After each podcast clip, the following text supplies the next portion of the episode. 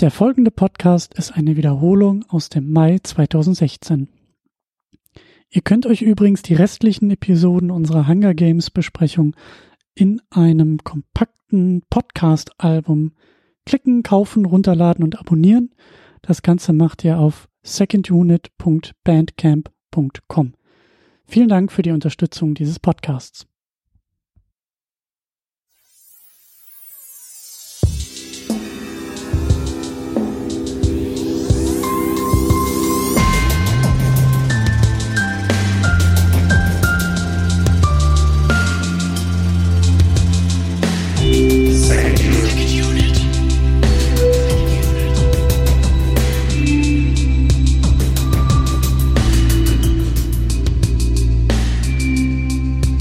Herzlich willkommen zu einer neuen Ausgabe der Second Unit. Mein Name ist Christian Steiner und ich habe dieses Mal eine ganz besondere Gästin bei mir. Es ist Miriam Seifert. Hallöchen. Hallo, hallo, herzlich willkommen. Äh, du bist nicht nur hier vorbeigekommen, sondern du hast auch gleich einen Film mitgebracht. Genau, es geht heute um Hunger Games. Mhm.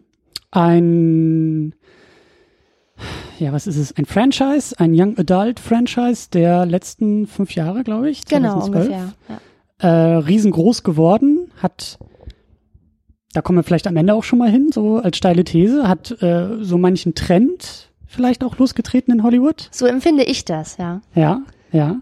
Und äh, ein Franchise, was ich eigentlich ewig ignoriert habe, ich glaube vor einem halben, dreiviertel Jahr dann doch mal geguckt habe, also den hier auch, den ersten ja. Hunger Games, ähm, Tribute von Panem. Ja, die Tribute von Panem heißt ja, genau. Und dann mit dem deutschen, also im deutschen Tribute von Panem Untertitel The Hunger Games, richtig? Genau, ich glaube schon, ja. Ich habe die, glaube ich, nicht ein einziges Mal auf Deutsch gesehen. nee, wir jetzt ja auch nicht, aber es ist, es ist kompliziert mit diesen Titeln. Ähm, habe ich geguckt, dachte, ja, gut, ist nett.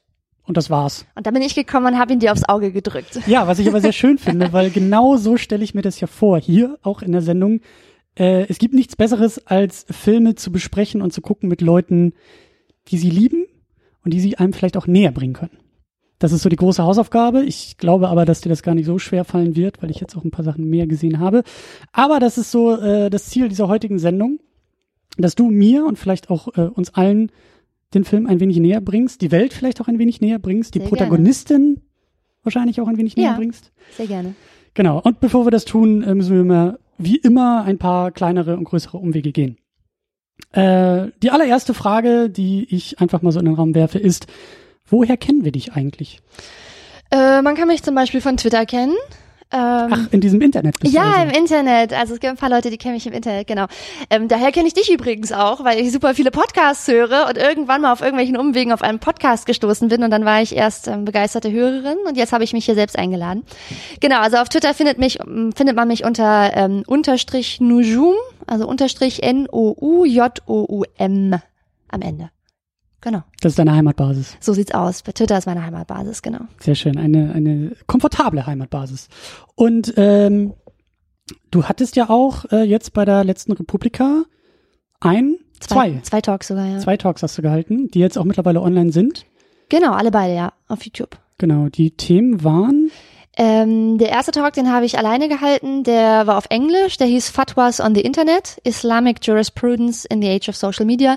Da habe ich so ein bisschen darüber gesprochen, wie ähm, ja, wie Fatwas im Internet ausgestellt werden, wie so Sheikhs und Gelehrte ähm, Rat für Muslime geben, die sich den gerne abholen wollen und wie sich das dadurch verändert hat, dass es ja Social Media gibt. Und in dem zweiten Talk, das war so eine Gruppensache, da waren wir zu fünft auf der Bühne, ähm, noch zwei Journalisten und zwei, zwei Mädels von den Datteltätern, die auch eine ziemlich coole YouTube-Gruppe sind.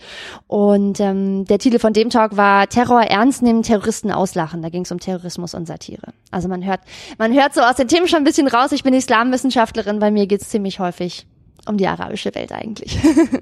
ja, ich versuche jetzt gar nicht erst irgendwie einen Bogen zu The Hunger Games zu schlagen. Nee, nee. Das lassen wir einfach. Ähm, genau, werde ich auch noch äh, bei uns verlinken auf die Talks und natürlich auch auf dein äh, Twitter-Profil.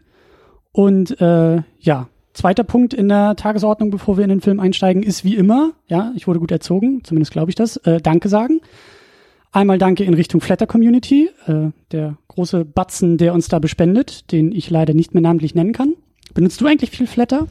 Mich gerade von Tim Pritloff wieder dazu äh, überreden lassen, das wieder zu aktivieren. Ich habe da tatsächlich einen Account. Äh, ich habe irgendwann mal, ich, ich habe das mal ignoriert. So, ich finde das gut für Leute, die regelmäßig Content produzieren, also die zum Beispiel Podcaster sind oder vier Blogs schreiben oder so. Habe ich das für mich immer selber nicht so gesehen. Und irgendwann habe ich mal so eine Benachrichtigung bekommen: Hey, äh, super viele von deinen Tweets sind in den letzten, weiß ich nicht, acht, neun Jahren äh, geflattert worden. Du kannst das hier claimen. Und dann habe ich das sozusagen meinen Twitter-Account mit dem Flatter-Account verbunden. Dann hatte ich da 50 Euro. Und dann war ich ich ganz schön überrascht. Also hatte, war im Laufe der Jahre unbemerkt von mir einiges aufgelaufen und ähm, ich glaube, ich fange jetzt auch an, Flatter wieder ein bisschen stärker zu nutzen. Ja, da kommst du genau richtig, weil sie haben alles umgebaut und irgendwie ist es so mittelschlimm geworden. Aber naja.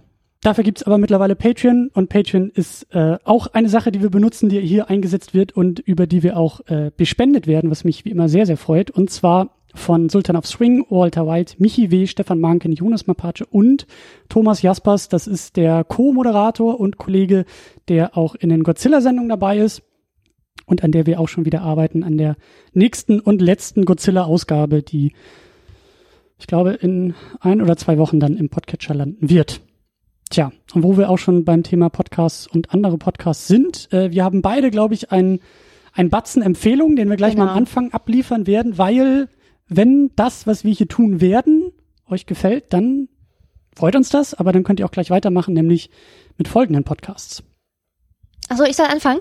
Ähm, genau, also es gibt ähm, zwei Podcasts, die ich sehr empfehlen möchte. Ähm, der eine ist der Podcast von dem Blog Kleiner 3, ähm, der heißt Kleiner Cast und die haben vor einer ganzen Weile mal eine Folge aufgenommen zu den Hunger Games. Also die findet man, wenn man Kleiner Cast, Cast mit C, ähm, sucht, dann findet man die Folge. Die fand ich ganz interessant. Der Blog ist ja auch sehr feministisch angehaucht. Insofern haben die da eine sehr, sehr, wie ich finde, sehr coole Perspektive auf den Film. Und ähm, das ist ein deutscher Podcast und dann habe ich aber auch noch einen englischen, einen amerikanischen Podcast gehört, ähm, der heißt Loading Ready Run. Also ich glaube hauptsächlich machen diese Podcasts zu Computerspielen auch. Ähm, die haben aber auch eine Reihe in ihrem Podcast, die sie nennen Fight the Future, wo sie so dystopische äh, Young Adult Zukunftsfilme, die so ungefähr in dieses Genre reinfallen, immer besprechen. Und da haben sie sich unter anderem auch den Hunger Games zugewendet und haben mindestens zwei oder drei Folgen aufgenommen. Also einen zum ersten Hunger Games Film und dann aber auf jeden Fall auch noch eine Folge zu den letzten beiden Teilen, also zu drei, vier, drei und vier. Wahrscheinlich haben sie auch eine zu zwei aufgenommen. Aber das ist der Podcast Loading Ready Run. Der ist auf Englisch, aber den finde ich auch ähm, sehr cool und sehr unterhaltsam. Die haben so einen ganz eigenen Aufbau in ihrem Podcast, wie sie, wie sie so einen Film analysieren. Kann ich auch sehr empfehlen. Sehr schön. Werden wir auch noch verlinken, findet ihr bei uns auf secondunit-podcast.de sowie eh alle weiteren Links und äh, Dinge. Ähm, genau, ich wollte noch so die Freunde des Hauses hier placken, die Cinecouch.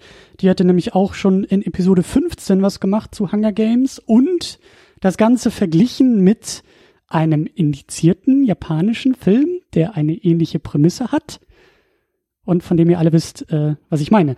Dann gibt es noch den Lichtspielcast, ähm, der hat sogar auch in der dritten Ausgabe, was zum, also dritte Episode des Lichtspielcasts, hat den zweiten Hunger Games Film besprochen. Und dann gibt's auch noch bei Enough Talk äh, einen Rundumschlag, nämlich äh, ja alle Filme, also ich finde das immer so kompliziert. Warum müssen immer diese letzten Bücher in zwei Filme aufgeteilt werden? Das ist doch, das ist doch Quatsch. Oh, ich finde es auch mega blöd. Das macht, das macht die Welt so kompliziert. Weil bei Enough Talk gibt es nämlich Film eins bis drei in einer Episode und dann den vierten Film, der ja die zweite Hälfte vom dritten Buch ist, gibt's dann auch noch mal in einer Sneak Talk Episode. Also ähm, klickt euch da mal durch, hört euch da mal durch und ähm, ja, benutzt das gerne, was wir hier tun, so als als Ausgangspunkt vielleicht für weitere ähm, Beschäftigung mit dem Thema. Ich hoffe und glaube auch, dass wir das auch nochmal in Zukunft tun werden.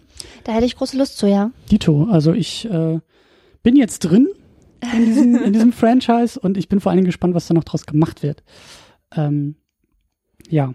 Und dann steigen wir auch schon ein. Natürlich werden wir hier spoilern. Äh, der Film genau. ist irgendwie vier Jahre alt und äh, ihr habt den ja sowieso schon alle gesehen. Ich glaube, ich bin der Letzte auf diesem Planeten, der diesen Film irgendwie noch nicht kennt oder diese, dieses Franchise noch nicht kennt. Deswegen, äh, ja, genau steigen wir ein. Äh, worum geht's in dem Film? Was passiert in dem Film? Ja, also lass uns erstmal ganz kurz äh, festhalten, dass die Filme ja auf Büchern basieren. Also es ist ja eine Romanverfilmung. Ähm, das sind drei Bücher, eigentlich sollten es deswegen auch drei Filme sein, aber es sind halt vier Filme. Ähm, das erste Buch, was sozusagen im ersten Film auch verfilmt wurde. Das erste Buch ist 2008 rausgekommen und der erste Film 2012.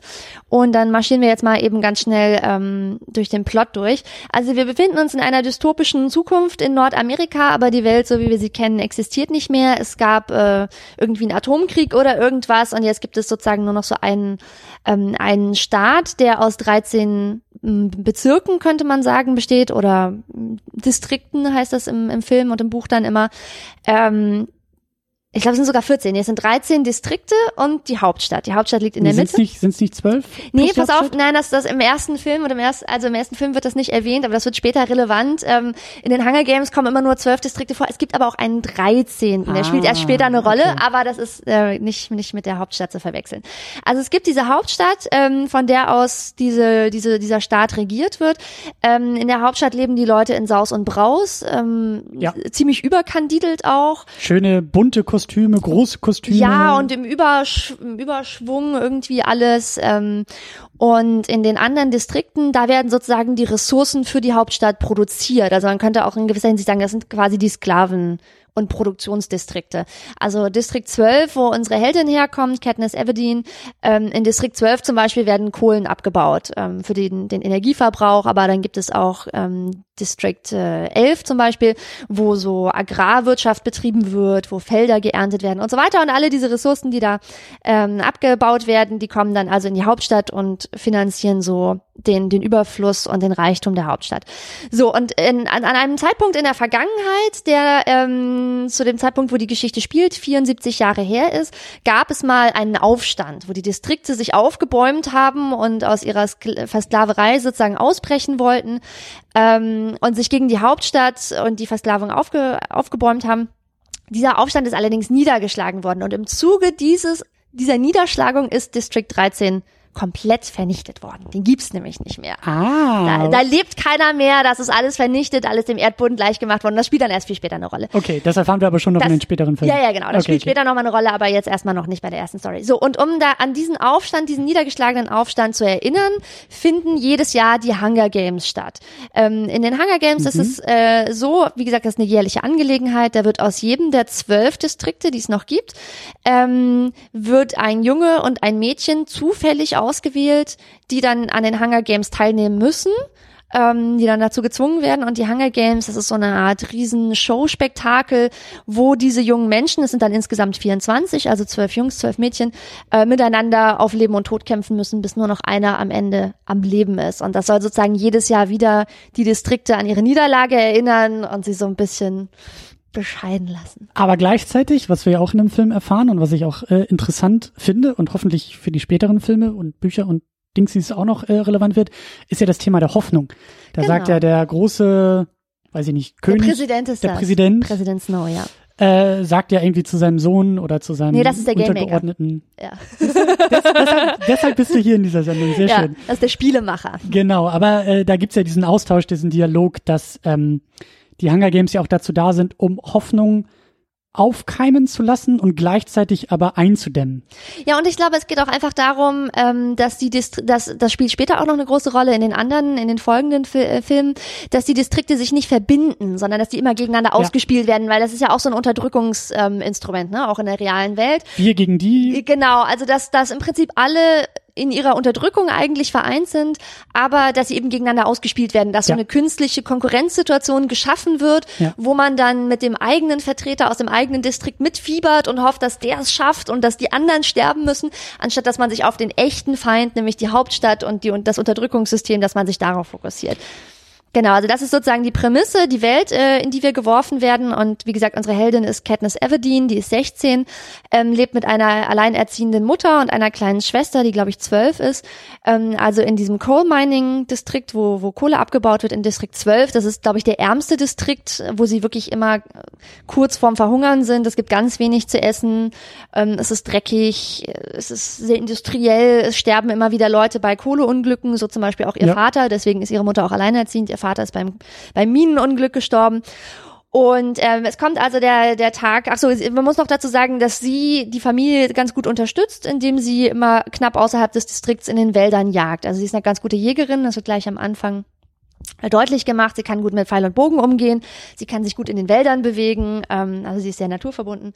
So, und dann kommt also der Tag, wo wieder mal die jungen Menschen ausgewählt werden aus den Distrikten, weil die, die 74. Hunger Games bevorstehen und ähm, es kommt dazu, dass ihre kleine Schwester ausgewählt wird, die das erste Mal dabei ist, Prim. Und ähm, Katniss hat ein sehr enges Verhältnis zu ihr. Und ähm, weil die Mutter sich auch nicht so richtig um die Kinder kümmert, äh, hat Katniss da so ein bisschen die Mutterrolle übernommen in der Familie.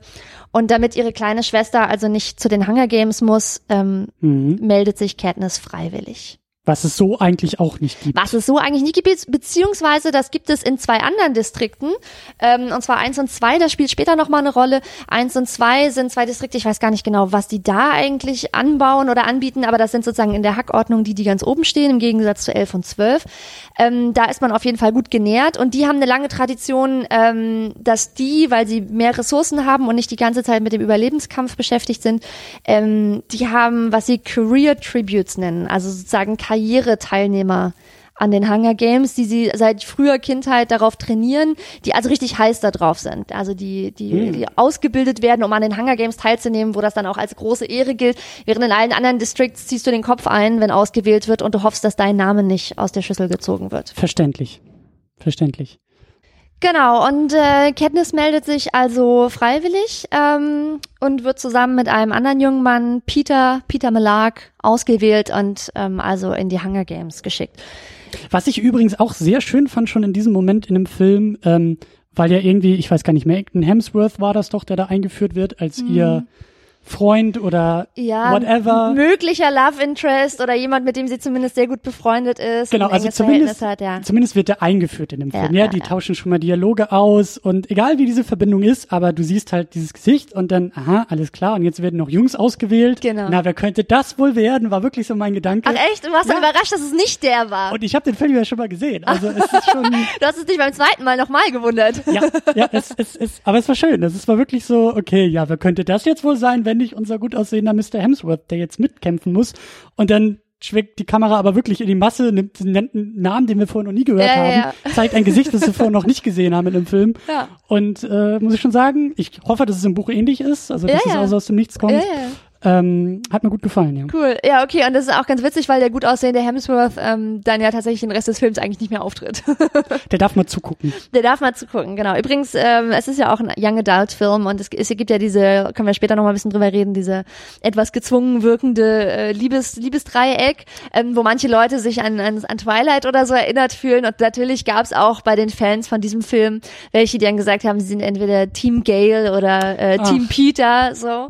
Und die meisten finden halt Gail, also ihren Freund vom Anfang, ihren, ihren guten Freund aus District 12, also der, der sieht halt schon auch ganz schön also der ist halt auch schon sehr attraktiv.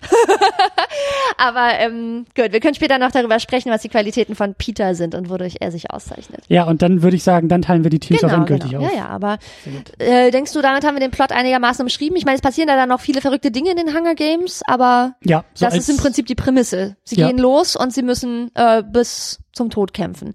Es treten dann noch alle möglichen interessanten Nebencharaktere auf. Also vielleicht, wie man ähm, noch erwähnen sollte. Sollen wir das jetzt machen oder willst ja. du das beim Cast machen? Ja, wir können ja jetzt schon mal so den Cast ein bisschen weiter durchgehen. Wir sind ja schon bei Figuren und Schauspielern, da genau. gehen wir vielleicht einfach mal die Liste mhm. so weit durch. Äh, Stanley Tucci als Caesar Flickerman. Den ich wahnsinnig toll finde. Also ich, dieser blauen Perücke. Oh, ich liebe ihn in dieser Rolle. Ich finde das so geil, weil er diesen, ich finde, dass er diese Rolle von diesem Showmaster, von diesem Talkshowmaster so perfekt verkörpert, wie er immer dieses falsche Grinsen anknüpft, weißt du, wenn er sich umdreht. Ich, ich mag diese Momente auch total gerne, weil das hat dann so bei mir Klick gemacht, weil es ist halt, es ist halt so eine wunderbare, nicht Perversion, aber es ist so dieses Aufgreifen dieser amerikanischen Late-Night-Kultur. Ja, ja, genau. Ja, also er sitzt ja immer da und, ja. und, und auf Knopfdruck ist das Lächeln da und Richtig, dann kommen seine genau. Gäste und je nachdem, wie die Gäste drauf sind, lässt er sich auf alles ein. Also ja, es geht ja. immer nur darum, dass die Gäste Anekdoten in am besten zwei oder fünf Minuten erzählen, genau. die dann halt entweder rührend sind, ja oder lustig sind oder halt so dieses typische, ja, das ist so Late-Night-Kultur, was Ja. da halt irgendwie aufgegriffen wird und so ein bisschen in die Zukunft transferiert wird und, äh, Und was ich an ihm auch total cool finde, können wir später auch nochmal drüber sprechen, ähm, er macht ja die Show in der Show. Also wir haben Mhm. vorhin noch vergessen zu erwähnen, dass die,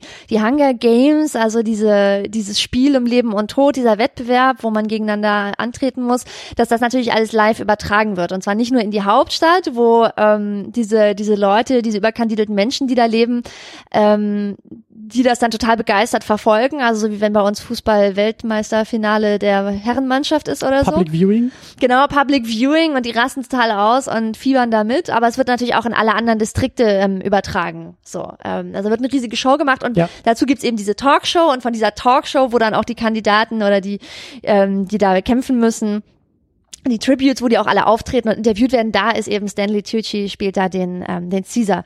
Ähm, und was ich auch so cool finde daran, wie er das spielt, ist, ähm, dass es er spielt ja wie er als dieser super tolle Talkmaster die Gefühle in den Zuschauenden, in der Nation hervorruft. Und er kann das so brillant, weil ich auch jedes Mal, egal wie oft ich den Film gesehen habe, auf seine Kniffe reinfalle. Also ich finde es so geil, weil er spielt es einerseits, aber er ist es in dem Moment auch.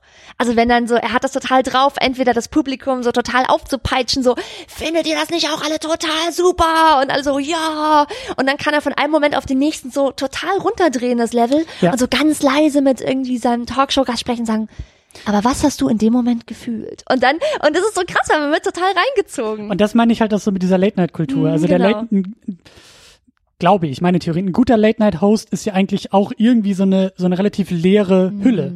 Ja, also der zeichnet sich ja selten durch Ecken und Kanten aus, Mhm. sondern eher durch Glätte und kann sich halt je nach Gast äh, darauf einstellen, weil dann Ja. kommen die Gäste, die irgendwie die tolle Familiengeschichte erzählen, dann kommt der nächste Gast, der irgendwie von einem Sportunfall erzählt und immer in kompakter Form für YouTube und fürs Fernsehen, damit man irgendwie davor sitzt und Spaß hat so.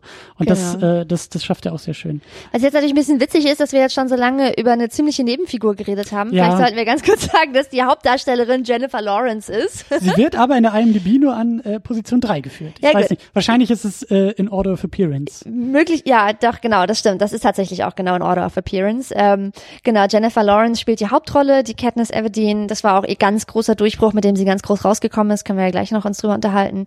Ähm, Ja. Genau, Peter Malark wird gespielt von Josh Hutcherson. Also auch so ein typischer Young Adult Film. Äh, Schauspieler könnte man sagen. Genau, äh, Gail wird von einem von den Hemsworth-Brüdern gespielt, von Liam Hemsworth.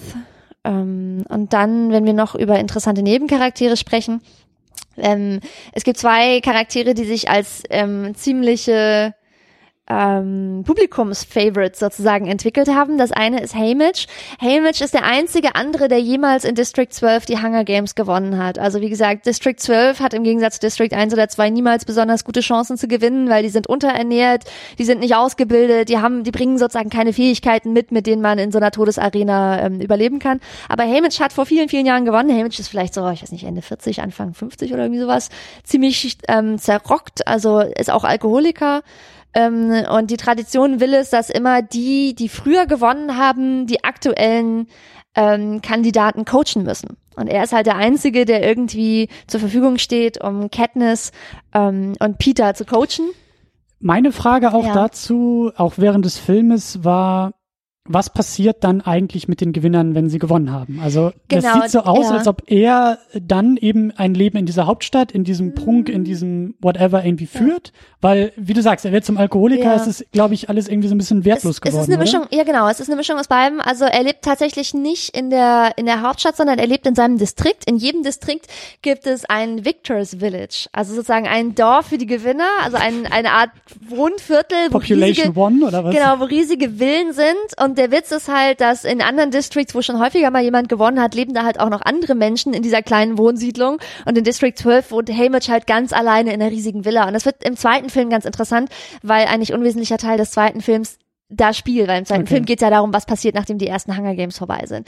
Genau, und er ist halt, äh, also die, die Gewinner äh, werden dann zurückgeschickt in ihren District. Erst werden die noch auf so eine tolle Tour geschickt, wo sie allen erzählen sollen, wie toll es war und was sie gefühlt haben und überhaupt. Also nochmal so eine Art Promotour. Und dann kommen die eben ins Victors Village und ähm, Ja, ja, Haymitch hat zwar ein Leben im Überfluss und hat alles, was er braucht, aber er ist halt ein zerrütterter Mann, ne? Also. Gespielt von Woody Harrelson. Genau, gespielt von Woody Harrelson, auch eine total tolle Rolle und wird auch von den Fans extrem geliebt, weil er halt so ein Zyniker ist, der am Anfang überhaupt keine Lust hat, weil du musst dir das halt auch vorstellen, ne? Jedes Jahr wird er gezwungen, zwei Stimmt. junge Menschen zu coachen, von denen er weiß, dass sie überhaupt keine Chancen haben. Allem, Und dann sieht er, wie sie hingemetzelt werden und nächstes Jahr passiert wieder das Gleiche. Das ist so ein bisschen so und jährlich grüßt das Murmeltier, ne? Ja, und wenn man mal so durchrechnet, lass ihn Ende 40 sein, der macht das auch Seit 20 Jahren vielleicht schon oder Mindestens. 25 Jahren. mindestens, ja. Genau, oder noch Krass. länger oder seit Krass, 30 Jahren. Und das, das macht einen ja auch fertig, ne? Und das ist ein anderer Punkt, über den ich später noch reden will, dass ich das interessant finde, dass man den Figuren immer anmerkt, was sie durchgemacht haben. Also, dass das keine strahlenden Held sind. Deswegen hat er am Anfang auch überhaupt keine Lust, ähm, Katniss und Peter zu coachen. Und die andere Figur, die auch zu so einem großen Fan-Favorite geworden ist, ist Effie Trinket, gespielt von Elizabeth Banks. Ähm, und Effie ist eigentlich so eine überkandidelte Frau aus der Hauptstadt, die auch immer in so total verrückten Kostümen rumläuft, total übertrieben geschminkt ist, auch so ganz affektiert spricht ähm, und überhaupt keine Ahnung davon hat, was in den anderen Districts so los ist. Also sie ist so ein Wesen aus dieser Hauptstadt und ähm, Wesen ist, trifft es sehr gut. Das ja, ist eine schöne Wesen, genau. Ja. Und ähm, genau, und sie ist eben auch dafür zuständig für die für die Auswahl der Tribute oder der Kandidaten aus District 12. Und Stimmt, das, das ist mir auch aufgefallen, ähm, dass also so eine so eine so eine ähm, Gruppenpaardynamik ja so ein bisschen auch dadurch Genau. entsteht. Ich dachte, sie reist jetzt durch alle Distrikte Nee, nee. und holt aus allen. Nein, nee, sie nee, macht nee, das nur sie ist, zwölf. genau, sie ist nur für District 12 zuständig und deswegen ist sie ja dann nachher auch Teil von diesem Team, was sozusagen Genau. rund um, um Peter und Katniss ist, also um die Kandidaten aus, aus District 12, die dann, da gehört ja dann auch noch der, ähm, der Schneider dazu, der sozusagen das Outfit immer für Katniss macht und überlegt, wie man sie am besten präsentiert und so weiter. Und da gehören die dann zu dem Team und weil die auch so eine lustige Dynamik miteinander haben, ähm, Effie und Haymitch ist eben dieses Paar auch in den folgenden Filmen, wird extrem geliebt von den Fans, weil die schon auch sehr, sehr lustig sind. Ich glaube, das waren so die wichtigsten Sachen zum Cast. Willst du noch was Ja. sagen zu ähm, dem Regisseur? Äh, genau, stimmt, stimmt. Gutes Stichwort noch. Äh, Gary Ross hat Regie geführt und hat auch zusammen mit Suzanne Collins am Drehbuch geschrieben. Also Suzanne Collins hat das Buch geschrieben. Genau, das hat dann Autorin. auch ähm, das Drehbuch geschrieben und er, der Regisseur, ist es dann auch nochmal mit Billy Ray irgendwie durchgegangen und dann haben sie es halt nochmal ein bisschen angepasst, was gar nicht so unüblich ist. Aber ähm, Gary Ross ist so einer, der halt auch in den späteren Filmen gar nicht mehr mitgewirkt hat. Mhm. Also der hat jetzt wirklich nur den ersten Film äh, gemacht und hat sonst auch äh, Seabiscuit und Pleasantville auf seiner auf seiner Vita. Also nicht so die ganz großen Kracher. nicht so die ganz großen Kracher und vor allen Dingen auch große Lücken. Ja. Also die Dinger sind, glaube ich, so um die Jahrtausendwende entstanden. Aber hey, der Macher von äh, Mad Max Fury Road hat auch nicht so den großen Track Record, oder? Der hat auch 20 Jahre unterm Stein gewohnt, bevor er mit dem Nein. Film hervorgekommen ist. Jein, er hat Schweinchenberg Er hat gemacht. Schweinchenberg er hat gemacht, Happy aber das ist gemacht. Also hallo. Ja, aber große Lücken. Ja, das stimmt, das stimmt. Ähm, genau, fand, fand ich nur interessant. Das wird vielleicht dann eher in den späteren äh, Diskussionen Mhm. und auch Filmen nochmal äh, ein Punkt sein, weil die Handschrift des Regisseurs ja immer auch eine schöne Frage Mhm. ist. Wie findet man die in den Filmen wieder? Und dadurch, dass er halt nicht mehr in den anderen Filmen auftaucht, bin ich gespannt, ob sich die vielleicht Mhm. ästhetisch ein bisschen verändern, weil kommen wir auch gleich noch zu. Da habe ich so meine größten Mhm. Probleme mit dem Film, wie er aussieht und wie er schneidet und zeigt und filmt. Deswegen. ich, tatsächlich, ähm, ich wusste das gar nicht, dass der Regisseur gewechselt hat ähm, von einem Film zum nächsten. Super interessant, ist dass du das jetzt sagst. Nein, das ist mir nie aufgefallen, weil ich von dieser ganzen Story und von anderen Sachen, über die ich mir Gedanken mache, so reingezogen bin, dass ich da nie drauf geachtet habe. Aber das ist super interessant. Also wenn ich den zweiten Film nochmal gucke oder wenn wir den vielleicht auch sogar tatsächlich zusammen gucken, um den dann auch nochmal zu besprechen, dann werde ich auf jeden Fall drauf achten, weil jetzt kann ich ja gucken, ob ich auch die Unterschrift in der Hand, äh, die unter, den Unterschied in der Handschrift sehe. So, Ja. genau. Ähm, eine Sache noch zur Besetzung, was ganz interessant ist, ähm, äh, bei in dem Wikipedia-Artikel in dem Englischen von Jennifer Lawrence steht, dass sie am Anfang überlegt hat, ob sie die Rolle überhaupt annehmen soll. Also sie war sich irgendwie unsicher und ist dann von ihrer Mutter überredet worden und hm, hm. und sie hat sich dann auch ganz viel vorbereitet auf diese Rolle und man muss ja wirklich sagen, sie ist heute irgendwie die am besten bezahlte junge weibliche Hauptdarstellerin in Hollywood. Sie ist unfassbar reich und mega berühmt und mega beliebt geworden mit diesem Franchise. Also sie hat vorher auch schon coole Filme gemacht so und ähm, sie hatte so ihren ihren ersten kleinen Durchbruch, glaube ich, mit ihrem Auftritt in X-Men.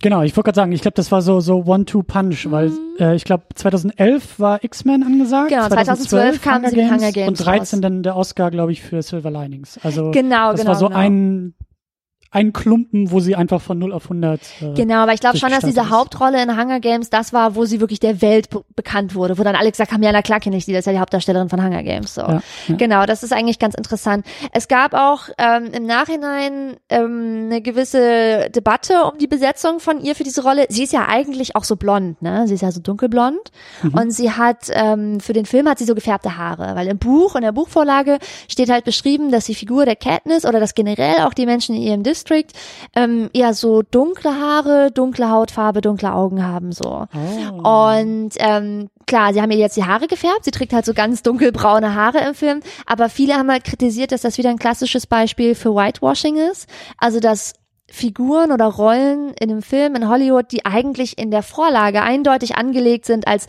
nicht weiße Charaktere. Also das wird das so beschrieben, es klingt so ein bisschen, als könnte sie so amerikanische Ureinwohnerin sein, so eine typische, so ja, die hat sehr dunkle, lange, glatte, schwarze Haare und so, so olivfarbene Haut, so klingt halt eher so ein bisschen, also jetzt ja, Mhm. vielleicht nach Ureinwohner so, ne?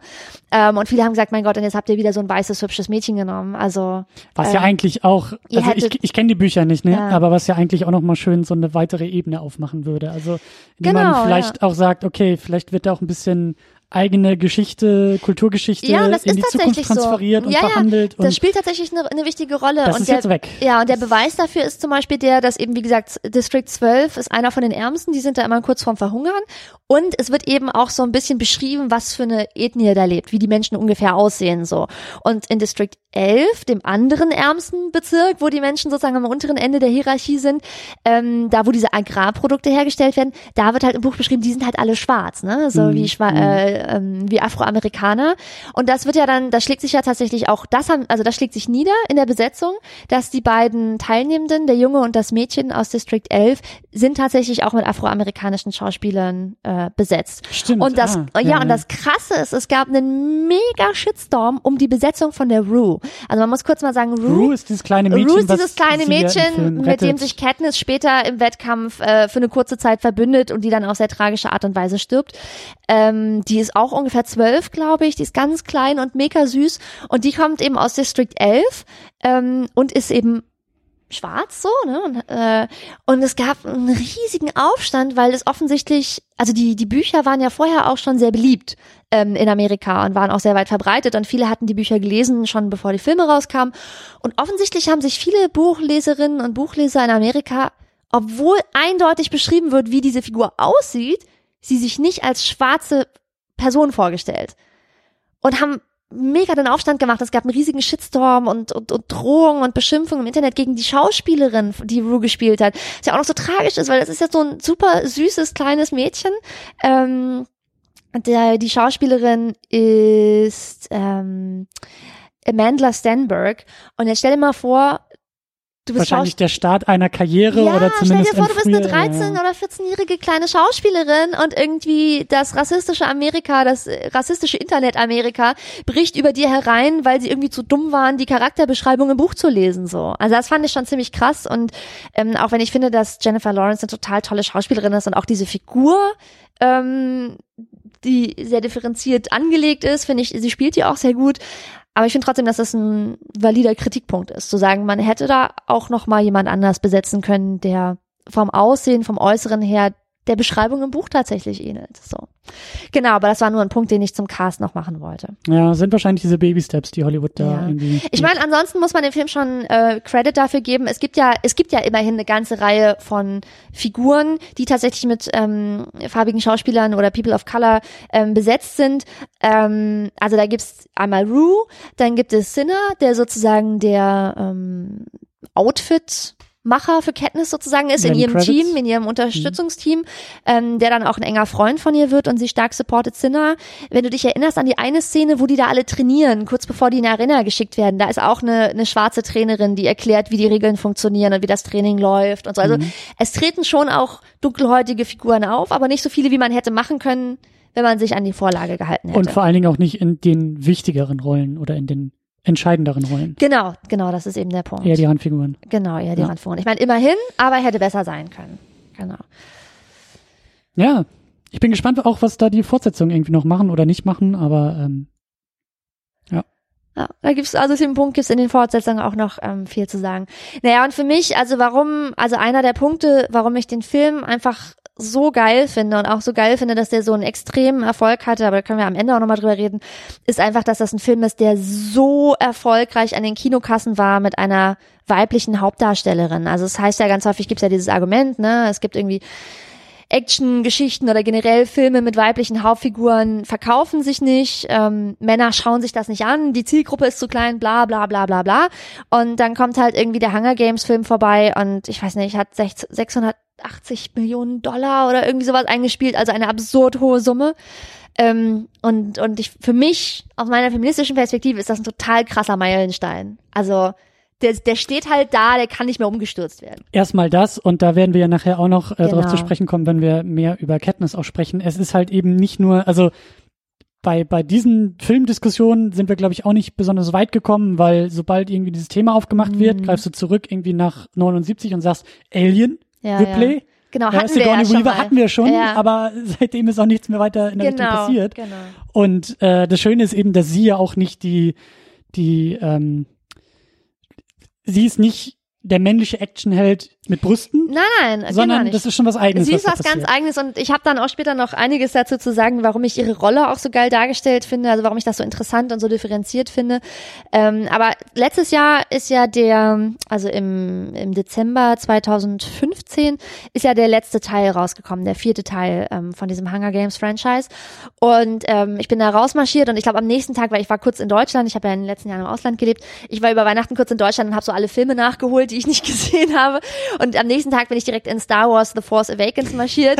und ich habe da wirklich so, ich saß so kurz vor Silvester da und dachte so, 2015 war ein echt gutes Filmjahr, was weibliche Hauptdarstellerin angeht. Und Hast du dann, dann noch Mad Max gesehen? ja, oder? natürlich. Und so von Ja. meinem geistigen Auge sind eben so, also Hunger Games vorbeimarschiert, Mad Max Fury Road, Star Wars The Force Awakens, aber auch zum Beispiel, das waren jetzt die mit den großen Hauptdarstellerinnen, aber zum Beispiel in äh, The Martian ist ja zum Beispiel auch diese, ähm, diese Frau, die da die Raumstation befehligt. Dieses Team, da gibt's doch dieses Team, Ja, die, ja. die ganz, genau. Und da ist doch die, es sehr gut aussehende Schauspielerin. Mit den roten Haaren. Chastain, Jessica Chastain. Jessica Chastain. Genau, die, spielt, die ist ja sozusagen der Captain von dieser Crew und das gehört für mich sozusagen in die Kiste mit Filmen, die ich angucke und woran ich mir mein Herz wärme und sage, es geht voran.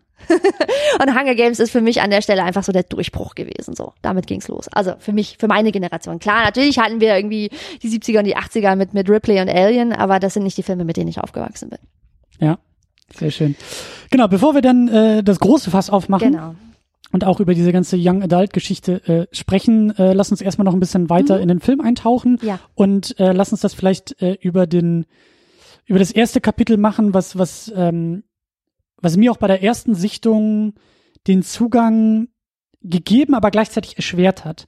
Und das ist äh, die Filmwelt. Mhm. Also das, das äh, größte Problem, was ich äh, nach der ersten Sichtung hatte, mit der ersten Sichtung hatte und eigentlich immer noch so ein bisschen, aber das kann man eher einklammern, ist äh, die diese Dystopie. Die hast du ja Mhm. auch schon so ein bisschen aufgemacht. Genau. Diese diese Geschichte mit den Distrikten, mit der Mhm. Hauptstadt und die Unterdrückung und all diese diese Elemente, die mir immer noch ein bisschen zu schwach sind. Also ich habe das ich habe das große Problem bei dem Film das größte und vielleicht auch ein fast einzige Problem.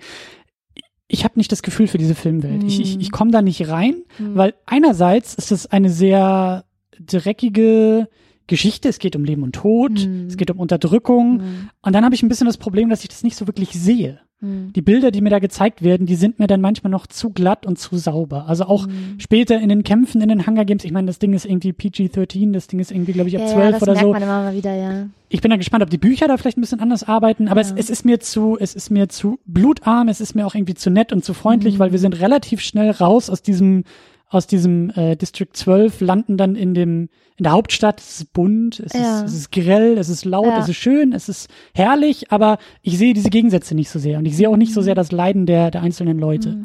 Ja, das ist natürlich schwer, alle diese Aspekte einzufangen in so einem Film. Ne? Also du musst halt bedenken, ich habe die Bücher vorher gelesen und ich kann natürlich nicht mehr in diesen Zustand der Unwissenheit zurück. Also ich gucke den Film natürlich und ich weiß alle Background-Infos. Und wenn ich jetzt den Film nochmal sehe, dann fallen mir natürlich ganz viele Stellen auf, wo am Rande irgendein irgendeine mega relevante Information so eingestreut wird, die man, glaube ich, einfach überhört, wenn man nicht weiß, dass das relevant ist. Also zum Beispiel, nur um ein Beispiel zu geben. Am Anfang, ähm, kurz vor dieser Auswahl, wo es darum geht, dass also alle Jugendlichen sich ähm, rausputzen, um dann zu diesem Auswahlprozess zu gehen, der auf diesem Platz stattfindet, mhm. da wird, hast du das verstanden, dass von manchen Jugendlichen die Namen mehrmals in der Schüssel sind und warum? Hast du das mitbekommen? Nee, das habe ich überhaupt nicht mitgekriegt. Genau, das wird, siehst du, das ist ein gutes Beispiel, das ist ein gutes Beispiel, das ist nämlich total relevant und das kommt mehrmals vor, das wird mehrmals angesprochen. Es geht damit los, wo Prim am Anfang aufwacht und den Albtraum hat und dann sagt Katniss, die große Schwester, und tröstet sie und sagt, mach dir keine Sorgen, es ist dein erstes Mal, dein Name ist nur ein einziges Mal in der Schüssel, du statistisch gesehen wirst du nicht ausgewählt werden. Oder, oder. What the fuck? Das ja, ist mir überhaupt ist, nicht. natürlich ist das an dir vorbeigegangen, so. Das sind halt so Sachen, die sie einstreuen, weil die relevant sind, aber die sie gleichzeitig auch nicht auswalzen können, weil dafür kein Platz ist, dafür ist mhm. kein Raum. Aber wenn du das Buch liest, ähm, hast du viel mehr ein Verständnis dafür. Und der Gedanke dahinter, das wird eben später auch noch an einzelnen anderen Stellen ausge, ähm, also wird das angesprochen, ist gerade bei den älteren Jugendlichen die Namen, ich glaube, ich glaube, es geht darum, dass Gail, genau, sie sitzt mit Gail auf dem Hügel und Gail sagt, mein Name ist 46 Mal in dieser Schüssel. Ich glaube, die Odds sind nicht gerade in my favor. So. Ähm, und es geht nämlich darum, ein drittes Mal spricht sie das an, als sie Prim verabschiedet und sagt, Prim, nimm kein extra Essen von ihnen an, es ist nicht wert, dass dein Name mehrmals in der Schüssel steht. Ich habe ja gesagt, in District 12 sind die immer zu kurz vorm Verhungern. Mhm. Und was man halt machen kann, wenn man ganz verzweifelt ist, wenn man wirklich überhaupt nichts mehr zu essen hat, man kann halt sozusagen zu den Unterdrückern gehen, zu den Verwaltern ähm, und kann quasi Essensrationen geliehen bekommen, weiß ich nicht, drei Säcke mit Mehl und zwei Flaschen Öl oder so, dass man irgendwie doch nochmal über eine Woche kommt. Im Gegenzug dafür muss man aber, also wird dann sozusagen der eigene Name häufiger beim nächsten Mal in die Schüssel geworfen. Und natürlich, je okay. älter du wirst als Jugendlicher, desto häufiger hast du von dieser Verzweiflungsaktion schon Gebrauch gemacht. Also das mehrt sich über die Jahre. Dann, das mehrt sich, genau. Also du okay. kannst natürlich theoretisch, ne, kannst du es natürlich nicht machen. Aber wenn deine Familie wieder mal kurz vorm Verhungern ist, ja, sagst klar. du, naja, mein Gott, ob mein Name jetzt am Anfang denkst du vielleicht, ob mein Name einmal drin ist oder dreimal, alle anderen sind ja auch drin, so groß ist der Unterschied nicht. Aber dann sagt Gail eben irgendwie, ich weiß nicht, ob 46 ist oder 43 oder irgendwie sowas, aber äh, statistisch gesehen ist die Wahrscheinlichkeit halt viel größer, dass er gezogen wird als irgendjemand anders. So, mhm. das ist jetzt nur ein Beispiel dafür, dass diese Welt und wie die sich anfühlt und was da für Regeln und Realitäten eine Rolle spielen, im Buch natürlich viel detaillierter ausgestaltet ist. Ähm, und ich finde die Bücher auch total toll. Also es gab ja dann so ein paar andere Young Adult Filme, die hinterhergekommen sind später, die ich nicht annähernd so gut im Worldbuilding fand. Also weder in den Büchern noch in den Verfilmungen. Und sie haben, glaube ich, alles rausgeholt, was sie so konnten. Also wie gesagt, es ist PG-13, wie du schon gesagt hast. Ähm, sehr viel dreckiger kann es nicht sein. Ähm, wir können ja noch mal ist das die Stelle, um über diesen indizierten Film zu reden vielleicht? Den wir beide aber nicht gesehen haben. Den wir beide nicht gesehen haben, genau. Ähm, willst du ganz kurz erklären, warum, was es mit dem indizierten Film auf sich hat? Ja, es ja. ist, es ist äh, der äh, Takeshi Kitano spielt die Hauptrolle. Es ist eben das gleiche Setting, die gleiche Prämisse. Und, ja. Junge Menschen werden irgendwie ausgewählt, kämpfen um Leben genau. und Tod. Und das ist für die deutsche äh, Zensurbehörde, glaube ich, zu deutlich und zu drastisch, so dass eben der Film äh, ja, hier indiziert ist. Also genau, es ist ein Film, der im Jahr 2000 rausgekommen ist, ein japanischer genau. Splatter-Film, könnte genau, man genau. sagen. Und ähm, dazu gibt's auch einen, einen Podcast von dieser Truppe Loading Ready Run, Fight the Future, ähm, den wir auch verlinken werden an dieser Stelle. Also wer sich für diesen Film interessiert, den man als das japanische Original bezeichnen könnte, wenn man wollte, ähm, kann ja dann diesen Podcast dazu hören, den ich sehr gut finde als Besprechung.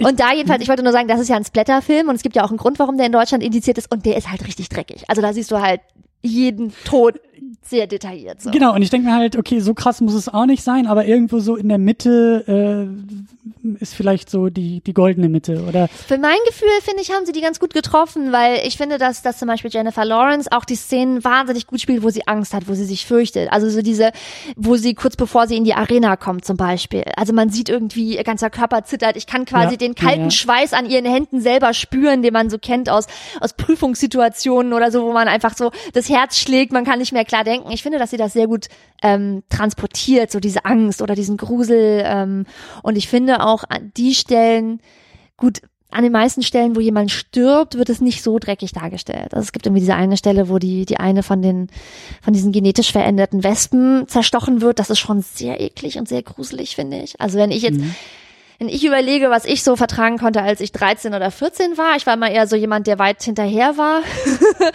ähm, weil ich zum Beispiel ohne Fernseher aufgewachsen bin. Ich glaube, wenn ich 13 oder 14 bin, dann finde ich so eine Szene krass. Und wenn ich abends im Bett liege, nachdem ich im Kino war, und nochmal so den Film von meinem geistigen Auge Revue passieren lasse und ich mich an diese Szene erinnere, würde ich mich schon hart gruseln. Das, das Ding ist halt, es geht mir jetzt auch nicht nur darum, dass sie sagt, da muss mehr Blut rein und das muss jetzt irgendwie drastischer, Ja. gefährlicher, was, was auch immer. Für mich ist es einfach ein bisschen, weil du hast Worldbuilding schon Mhm. reingeworfen in die Diskussion. Das ist für, für mich eigentlich so der, der, der Schlüsselpunkt. Das Mhm. Worldbuilding finde ich halt nicht so gelungen, wie die Prämisse es verspricht. Also für mich sind da Mhm. noch ein bisschen Diskrepanzen zwischen dem, was die Prämisse mir sagt, den Bildern, die ich sehe und dann auch so ein bisschen, wie sich die Geschichte entwickelt. Das ist Oh, für mich ja. nicht ganz so Mhm. ähm, stimmig, Mhm. wie es sein könnte. Mhm. Aber, und das ist eigentlich der Punkt, auf den ich auch so langsam hin will, das macht den Film halt nicht kaputt, Mhm. ähm, sondern jetzt in der Wiederholungssichtung habe ich eben eine ganz andere Bedeutungsebene auch in dem ganzen Mhm. Ding gesehen. Ich dachte halt wirklich bei der ersten Sichtung, okay, darum muss es ja gehen. Es muss ja darum Mhm. gehen, dass da jetzt junge Menschen im Kampf um Leben und Tod, Ja. bis einer Übrig bleibt. ja, bis einer weint und einer übrig bleibt so ungefähr. Darum muss es doch gehen. Und jetzt geht's hier wirklich zur Sache. Mhm. Und den Film habe ich halt nicht bekommen, Mhm. Aber dafür was ganz anderes. Genau, so, und das ja. ist äh, Also eine Sache, die ich auch noch relevant finde, ich kann, ich kann gut nachvollziehen, was du meinst. Ähm, es ist halt wirklich schwer, das so detailliert das Worldbuilding wirklich zu machen. Ich finde, dass sie es gut gemacht haben und ich finde, was sich auch gut darin niederschlägt, ist eine Sache, die sehr relevant ist an der Figu- Figur der Katniss Aberdeen, ist, dass sie extrem ahnungslos ist. Also der Film wird ja aus ihrer Perspektive erzählt und das ist auch relativ schwer auf den Film zu übertragen. Im Buch ist es halt so, dass du einen andauernden inneren Monolog von ihr hast, dass du halt immer erfährst auch, was sie gerade erlebt und was sie denkt und du erlebst alles aus ihrer Perspektive. Katniss war noch nie in der Hauptstadt. Katniss war auch noch nie in den Hunger Games. Katniss kennt im Prinzip nur so den, das den Wäldchen fünf, und sie, sie kennt eigentlich nur den fünf Quadra Quadratkilometer äh, Zirkel rund um ihr Haus, so, ne? Das Wäldchen, in dem sie jagt und den Markt, wo sie ihre Gefangenen, äh, ihre erschossenen ähm, Squirrels irgendwie verkauft oder die Kaninchen, die sie, die sie gefangen hat und irgendwie die Schule und den Marktplatz sozusagen. Aber mehr kennt sie nicht. Und insofern finde ich es fast ein bisschen plausibel, da die Geschichte ja aus ihrer Perspektive erzählt wird, dass man zwar sieht, was sie sieht, aber dass man nicht versteht, was das alles bedeutet. Also warum tragen die Leute denn diese überkandidelten Kostüme in der Hauptstadt? Was soll das denn? Wieso sehen die denn alle so aus, als ob sie gleich irgendwie in eine Travestie-Show marschieren? Warum tragen die dieses ver- verrückte Make-up? Was sind das, was ist das für ein komischer Stil bei den Möbeln? Was ist da los? Man erfährt das nicht. Sie Ja. erfährt das aber auch nicht. Sie, Ja. sie wird in eine Situation geworfen und versteht es nicht. Und das ist halt eben genau dieser Zugang und auch genau diese Ebene, die mir jetzt sehr, sehr gut gefallen hat. Und ähm, ich weiß nicht, warum ich das beim ersten Mal nicht gesehen habe, aber natürlich ist das eine Geschichte, die klassisch für diese ganzen Young Adult Geschichten die Pubertät verarbeitet. Und ähm, dafür, finde ich, funktioniert der Film sehr, sehr schön und sehr, sehr gut. Und da Mhm. finde ich auch, also da funktioniert einfach alles. Dass halt Jugendliche, junge Menschen, Kinder ja teilweise auch aus Mhm. den anderen Distrikten, die werden halt rausgerissen aus ihrer Umwelt und Umgebung und hinein in diese Erwachsenenwelt. Mhm. Und nichts anderes ist die Hauptstadt, nichts anderes sind die Hunger Games. Mhm. Und da irgendwie auch so diese, diese, also das so als Bild für die, für die Pubertät auch zu sehen und auch für das Erwachsenwerden und auch für die sehr, sehr merkwürdige Welt der Erwachsenen, in der Ja. wir uns ja auch schon viel zu lange bewegen, die halt, ja, nur aus komischen Regeln besteht. Mhm. Ja, die, die, und da finde ich halt dieses ganze Hunger Games, dieser ganze Mechanismus, auch dieses, dieses äh, äh, Brot- und Spiele-Prinzip, Mhm. auch dieses Haifischbecken, in das man geworfen wird und eben die Regeln, die besagen, bloß keine Freundschaften eingehen, Ellenbogen rausfahren, weil äh, es geht darum, dass du dir einen Vorteil gegenüber Mhm. allen anderen verschaffst und ihr sitzt zwar alle im selben Boot, aber so Mhm. und dann natürlich auch das wunderbare Fazit des Filmes, auszubrechen aus diesen Regeln, die die Erwachsenen dir auferlegen und sagen, so funktioniert die Welt. Mhm. Sich- Das sind die Regeln dieser Welt. Es geht nur um dich, es geht nur darum, Mhm. dass du da eben lebend irgendwie rauskommst, aber das Katniss dann eben äh, ja nur überlebt, indem sie diese Regeln bricht, Ja. indem sie anfängt, das zu hinterfragen und eben auch das nicht zu tun, Mhm. was die Erwachsenen ihr sagen. Mhm. Das finde ich ist das Wunderbare an dem Film. Mhm. Und ähm, das geht schon eben los im Training. Also schon, äh, da fand ich das halt so großartig. Also weil du gesagt hast, Prüfungssituation, Mhm. habe ich auch sofort dann gesehen. Natürlich, wer kennt es nicht? Ja, Mhm. äh, man wird halt bewertet von Erwachsenen. Ja, man man kommt halt irgendwie in einen Raum hinein. Man versteht die Zusammenhänge nicht. Man versteht auch nicht, warum man da sich jetzt irgendwie präsentieren muss. Aber es Mhm. ist so. Die Erwachsenen sagen, so muss es jetzt machen. Typisches Vorstellungsgespräch. Und dann bricht sie halt auch da schon wieder die Regeln. Sie, sie hält sich an die Regeln, sie äh, schießt da ihre Pfeile. Die Erwachsenen interessiert es aber nicht. Und dann schafft sie halt so den, den ersten, mit dem ersten Regelbruch, den sie da begeht, Eindruck zu schinden oder zumindest aufzufallen in dieser Welt. Ja. Und das finde ich ist, ist äh, Ich finde das, ich finde das Gleichnis mit der Pubertät eigentlich auch ganz gut, ähm, weil es geht ja in der Geschichte um Leben und Tod. Jetzt geht es natürlich in der echten Welt, äh, also bei uns zumindest, in der westlichen, äh, nordeuropäischen Welt, geht es natürlich nicht um Leben und Tod. Aber ähm, ich finde es insofern einen guten Vergleich, weil es sich ja für Jugendliche so anfühlt. Ja. Also die, ich finde es immer äh, gar nicht mal so einfach, sich wieder in diese ähm, in diese pubertäre Welt, in der man gelebt hat, zurückzuversetzen. Aber ähm, ich sehe das bei einem, äh, einem Kind aus, aus dem näheren Umkreis, aus, aus meinem Familien, Freundeskreis sozusagen, ähm, zu der ich ein enges Verhältnis habe, wo ich jetzt, ähm, die kommt jetzt gerade in die Pubertät und ich sehe teilweise, wie schlimm alles ist. Und ich frage mich so ein bisschen, wie konnten wir eigentlich alle unsere Pubertät überleben? Also ja. wie, wie haben wir das überlebt? Also wirklich so im Sinne von, ja. es ist ja so schlimm. Es geht ja. ja, es geht ja nicht darum, dass irgendwie die Jugendlichen das Drama machen. Sie empfinden das ja so. Sie empfinden das ja so, dass jede Frage, ob sie jetzt die Zahnspange tragen müssen oder nicht, oder ob sie heute Abend noch eine Stunde länger auf der Party bleiben dürfen oder nicht, all das fühlt sich ja wirklich existenziell an. So, insofern finde ich das Gleichnis ganz gut, weil. Und es sind eben äh, die Regeln der Erwachsenen, genau. auf die sie halt immer wieder prallen, die ja. eben keinen Sinn ergeben, weil die anderen dürfen auch länger auf der Party sein, die anderen haben auch keine Zahnspange. Warum muss ich jetzt, warum ist das so und warum ist das nicht so? Ja. Und äh, da, da, da gibt es ganz viele tolle Elemente in diesem Film. Also dieser mhm. ganze Prozess, also erstmal natürlich dieses rausgerissen werden aus der Familie natürlich auch irgendwie aus der Umgebung, aus der Rolle der Tochter, die gut stärker ist als andere, aber eigentlich ja auch familiär verordnet ist. Mhm. Sie wird da rausgeworfen, wird in die Welt der Erwachsenen äh, geschmissen und es gibt so viele tolle Kleinigkeiten. Die Welt der Erwachsenen besteht in erster Linie aus Oberflächlichkeit. Hm. Sie muss sich präsentieren, sie muss auffallen, sie muss gemocht werden. Sie muss die richtigen Antworten geben. Sie muss die richtigen Antworten geben, sie muss das richtige Kostüm sie tragen. Sie muss im richtigen Moment den Mund halten. Genau. Und das. sie muss performen. Ja, nichts anderes ist diese Erwachsenenwelt, ja. ja. Und auch da, deswegen äh, fand ich das zum Beispiel auch so interessant, ähm, dann auch bei den bei den Hunger Games auch diese diese Gruppendynamiken mm. dann wieder zu sehen, die man halt, also ich denke mal, also wir kennen sie vielleicht noch eher aus aus äh, ähm, Film und Fiction, aber so dieses amerikanische Highschool-System mhm. von bloß nicht mit denen irgendwie am selben Tisch sitzen und irgendwie die mhm. Sportler äh, haben nichts mit den Strebern zu tun und die Comic-Nerds haben irgendwie nichts ja. mit denen zu tun. Du, weißt du, so ehrlich gesagt, so lange fühlt sich meine eigene Schulzeit noch nicht hier an und ich habe nicht zu den Popular Kids gehört, so, also. aber ich, also mein Eindruck ist immer, ich meine, gut, ich bin auch noch nicht so lange aus der Schule, aber ich dachte immer, okay, ganz so krass und so schlimm ist es nicht mhm. äh, wie da, aber es ist halt eben so dieses, ja, also genau das ist, passiert denn bei den Hunger Games. Ja, die Jocks rotten sich irgendwie mhm. zusammen und dann gibt's da irgendwie den großen Anführer, der meinungsstark ist und irgendwie eigentlich nicht so viel äh, hinter dieser Meinung hat, aber der eine Gruppe anführt, die sich natürlich sofort auf sie stürzen, weil Katniss ist die Gefahr für die Popular mhm. Kids. Sie ist es nicht, aber sie wird, also sie ist nicht äh, sie ist nicht Teil der Cool Kids, aber sie wird es halt so langsam. Mhm. Sie bekommt immer mehr Aufmerksamkeit. Sie beginnt den Regelbruch, mhm. immer mehr Regelbrüche in der Welt der Erwachsenen. Ja, ja, auch in dieser Gruppendynamik. Ich finde auch viele andere Sachen wieder. Also in dieser Gruppe von den von den Popular Kids, die oder den den Mächtigen sozusagen, die sich da zusammenrotten, da geht's ja auch tatsächlich um oberflächliche Stärke. Da geht's ja um physische Stärke. Da geht's ja darum, also auf dem Schulhof geht's darum, aufs Maul zu hauen und hier geht's halt darum, jemandem irgendwie einen Speer ins Herz zu bohren, so. Ja, ja, ja. Und dann geht's halt, also da, aber da geht's ja nicht um Schleue, da geht's ja nur um physische Stärke. Und an der einen Stelle, wo sie trainieren, sagt Katniss ja auch zu Peter, du, die unterschätzen dich gerade alle, die denken alle, du bist irgendwie ihre nächste Mahlzeit, die verfrühstücken dich. Du musst jetzt demonstrieren, dass man auch mit dir rechnen muss. Du musst jetzt mal zeigen, wie stark du bist. Jetzt schmeiß mal bitte da diese Kugel. Stimmt. Weil die stimmt. dich sonst für schwach halten. Du darfst in dieser Welt nicht für schwach gehalten werden, weil sonst trampeln die als nächstes über dich hinweg, so.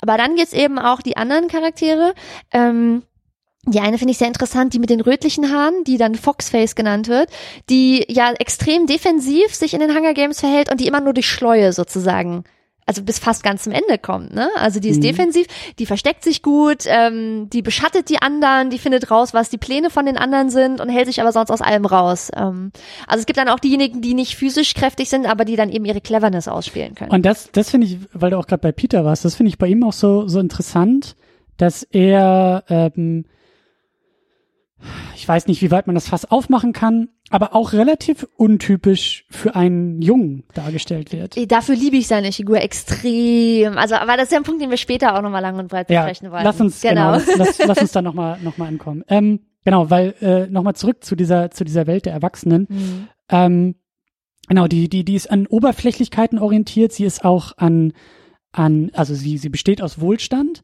Und sie ist eben auch an Besitz orientiert. Also diese ganzen, und das finde ich funktioniert eben dann auch sehr gut bei diesem Worldbuilding.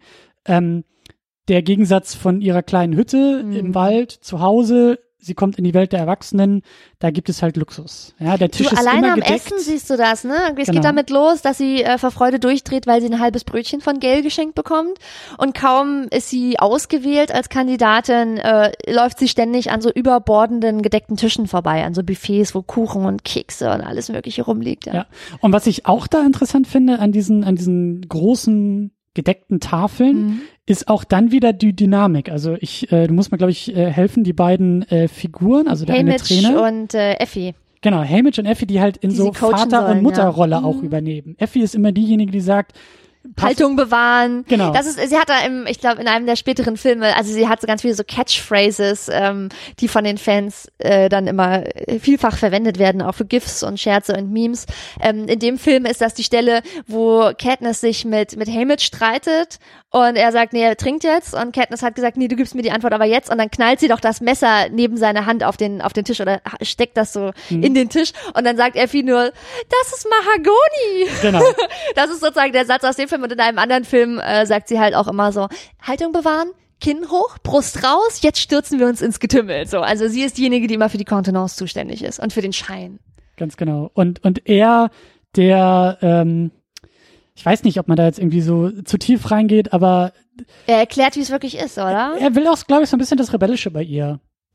Äh, also er, Rauskitzeln? ja, so ein bisschen, habe ich, hab ich so den Eindruck. Also Na, ich habe ich hab das Gefühl, er ist halt so, er, er, er fügt sich ja dann doch in diese Coaching-Rolle ähm, und versteht, okay, ähm, diese beiden ähm, haben irgendwie, die haben einen Willen, die wollen sich nicht sofort irgendwie in der ersten Runde abschlachten lassen. Vielleicht haben die ja doch eine Chance, ähm, bis zum Ende durchzukommen und dann übernimmt er ja diese Coaching-Rolle doch. Und für mich ist er halt derjenige, der ihr immer erklärt, wo es lang geht. Also ihre Rolle kann ich auch später nochmal sagen, aber ähm, ihre Rolle ist halt wirklich von krasser Ahnungslosigkeit geprägt. Ne? Sie Ja. versteht überhaupt nicht. Sie versteht nicht, was da los ist. Sie versteht auch nicht die Strategien, die die anderen Leute fahren. Man muss ihr das irgendwie dreimal erklären, weil sie einfach, sie ist einfach kein strategischer Mensch.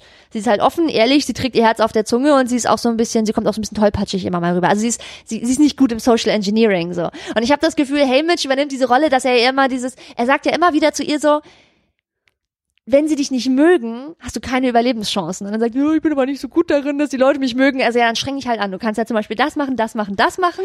Und so funktioniert das mit dem Social Engineering. Er ja, erklärt aber, dir das ja. aber sie findet trotzdem ihren eigenen Weg. Also die Nummer mit dem Mhm. Pfeil und dem Apfel war ja auch sehr unkonventionell Mhm. und seine Reaktion war ja durchaus äh, Na, ich habe immer das amused. Gefühl, ich habe immer das Gefühl, das ist so ein Kompromiss. Er sagt irgendwie, sie müssen dich mögen und Katniss sagt so, ja, ich kann aber nicht so tun, als ob. Sie sagt ja, ich kann nur ich selber sein. Und Cinna, also ihr, ihr Bekleidungscoach, der sagt ja dann genau, sei einfach du selbst. Also sozusagen, sie müssen dich mögen, aber du musst halt du selber sein dabei. Und, und sie, das schafft sie ja dann auch, ne? Also in den Momenten, also sie spielt ja fast nie irgendwas. Es gibt ja ganz wenig Momente, wo sie was spielt. So. Peter spricht das irgendwie auch nochmal so, so äh, deutlich aus. Ich weiß nicht mehr genau, auch irgendwo in diesem, in diesem Trainingskontext, Mhm. dass er irgendwie sagt, er will sich nicht verbiegen. Hm. Er will bleiben, wer er ist. Und Genau. Hey, das ist Pubertät. Ja, Pubertät Ja, ist erstmal rausfinden, überhaupt wer man ist und wer man sein kann und so.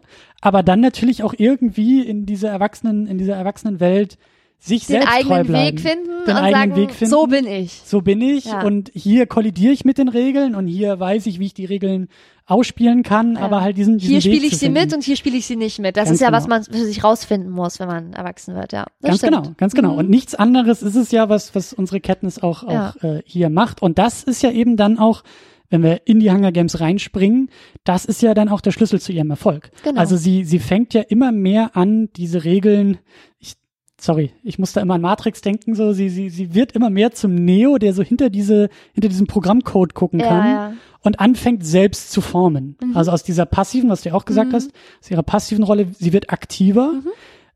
und macht die Dinge so, wie sie sie für richtig hält, Ja. indem sie halt eben nicht äh, kaltblütig alle abschlachtet, die sie das erste Mal sieht, sondern sich erstmal ein bisschen zurückzieht, auch, auch Bündnisse eingeht. Sie hat ja dann das kleine Mädchen, um das sie sich kümmert. Genau. Rue. Genau. Ja. Ähm, anstatt sie halt irgendwie kaltblütig im ersten Moment Ja. irgendwie umzulegen und und äh, sie sie, sie ähm, hüllt halt diese diese Regeln alle so ein Mhm. bisschen aus. Sie sie formt sie in eigene Werte um, vertritt diese Werte und Mhm. das ist ja eben die große Pointe des Filmes, schafft es ja das System auch um sich selbst zu biegen. Mhm. Ja? Genau, ich habe auch das Gefühl, es geht darum, dass sie sich irgendwie ihre Agency erobert sozusagen. Du hast es eben schon angesprochen. Peter sagt an einer Stelle, er möchte sich die nicht aus der Hand nehmen lassen, er möchte sich nicht verbiegen, er möchte sich selber treu sein. Er will, selbst wenn er irgendwie sterben muss in diesem Unterdrückungssystem, dann möchte er das wenigstens noch auf seine Art und Weise tun und möchte wenigstens in seinem Tod, wenn er schon sonst nichts machen kann, möchte er wenigstens noch er selber sein. Er möchte das Gefühl haben, dass er sich selber treu geblieben ist. Und auch Katniss versucht ja, sich ihre Agency irgendwie ähm, da zu erobern und ihren Raum zu nehmen. Und ich finde, das passt ganz gut zu dem Punkt, über den wir ja auch noch reden wollten. Ähm, dass das ja alles eine riesige Inszenierung ist, dass die ja. ja. alle irgendwie Rollen spielen sollen, dass versucht wird, die in Rollen zu quetschen und dass sie die Rollen irgendwie zwar erfüllen, aber gleichzeitig halt, wie du schon gesagt hast, die Regeln auch umbiegen und ja, und ihre eigenen Regeln mitbringen, könnte man sagen. Ja. Inszenierung auch auch äh, im medialen Sinne gedacht, oder? Mhm, genau. Also Medien sind ein großes Thema natürlich, Richtig, weil die ja. Hunger Games sind in bester Brot- und Spielemanier ja auch dazu da, um die Massen und die Bevölkerung äh, so ein bisschen zu unterhalten. Genau. Und, es ist eine äh, TV-Show, die übertragen wird. Ich ja, finde, Reality-TV spielt damit rein. Ich finde, an, ein, an einer oder zwei Stellen ist mir das auch aufgefallen, dass das auch ähm, in den Schnitten ganz gut funktioniert, weil so übergeblendet wird. Man sieht dann manchmal die Leute im Kontrollraum, wie die auf einen Bildschirm starren, was gerade passiert in der Arena und dann wird in diesen Bildschirm reingezoomt und dann ist man in der Arena Stimmt. und sieht, was da passiert. Und das finde ich eigentlich technisch auch ganz gut gemacht so. Ähm, dass man aber eben sieht, dass es die ganze Zeit übertragen wird. Es gibt ja auch diese eine coole Stelle, wo Katniss auf dem Baum sitzt und dann plötzlich das Surren von der Kamera hört und in dem Astloch die Kamera entdeckt, die sie gerade filmt und deswegen, dann da reinguckt. Deswegen ja. hatte ich dich auch gefragt, ob du äh, die Truman ja, Show kennst, okay. weil also solche Momente, Control Room und ja, da wird irgendwie manipuliert, um das Fernsehbild interessanter zu machen und mhm. bewirkt Veränderungen in einer Realität, bla bla bla. Das sind auch schon alles Sachen, die, die da ähm, zum Thema wurden und äh, ja auch, auch aktuell sind und ich glaube auch Teil, also ich glaube, das ist ich glaube, das greift auch mit so in dieses, in dieses pubertäre Ding mit rein, weil Pubertät ist halt eben ja auch irgendwie diese Frage von, wie, also wenn ich weiß, wer ich bin mhm. und was ich will, wie gebe ich mich überhaupt? Also mhm. wie, alles ist Inszenierung, ja. Es ist nicht mhm. nur irgendwie, wenn du vor die Tür gehst oder wenn du im Fernsehen bist oder auf YouTube oder das, was wir hier machen. Natürlich ist es auch eine Form Inszenierung. Aber also auch der Alltag ist eine Inszenierung. Mhm. Das ist auch nichts Schlechtes, weil du gibst dich anders mit deinen Freunden beim Bier abends als mittags in der Mittagspause bei der Arbeit. So. Ähm, aber auch das ist eben ein Thema von Pubertät. Auch das ist halt eine Regel dieser Welt, dieser Erwachsenenwelt, in der wir uns bewegen. Und der Film greift das halt eben über diese Reality-TV, über diese Game-Show-Elemente ja auch so ein bisschen mit auf, dass es auch da irgendwie ja darum geht, äh, sich zu inszenieren. Und mhm. das gelingt ihr am Anfang ja schlechter als dann am Ende. Genau. Und äh, auch da lernt sie dazu.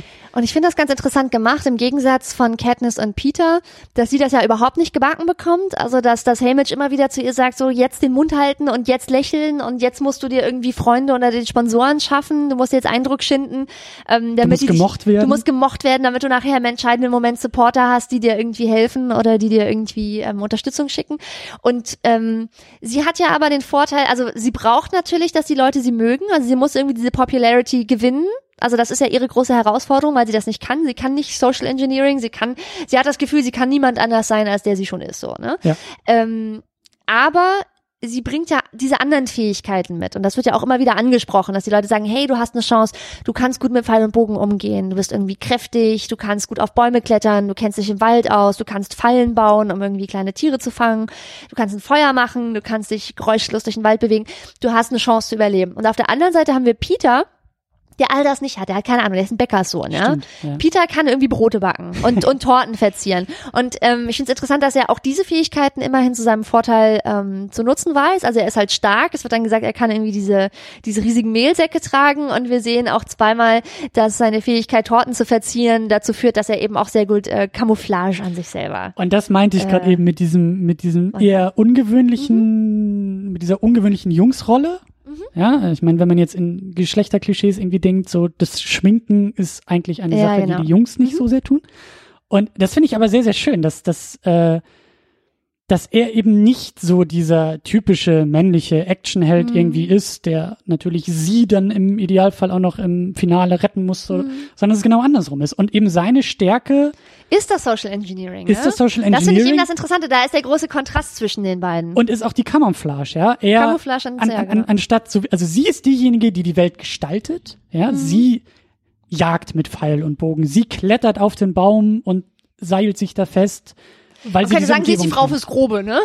Na, Frau, sie, sie, sie, ist, sie ist da irgendwie Ja. aktiver, also in dieser Welt, Mhm. in dieser, in dieser ähm, Umwelt. Und er ist da zurückhaltend. Also er versteckt sich in der Welt. Mhm. Er passt sich an diese Welt an und sie ist diejenige, die diese Welt eher an sie anpassen kann. Ja. Also da, das finde ich halt auch schön. Das ist jetzt auch nicht das Riesending, das Riesentrope, was Mhm. jetzt irgendwie dir ins Gesicht springt und auf dem Plakat irgendwie ausgeschildert wird. Aber das sind eher so Sachen, die dann, die so ein bisschen darunter noch mitarbeiten. Genau. Aber bei Peter merkt man ja, dass er von Anfang an weiß, dass er eigentlich, was die, seine physischen Voraussetzungen angeht, keine Chance hat zu überleben.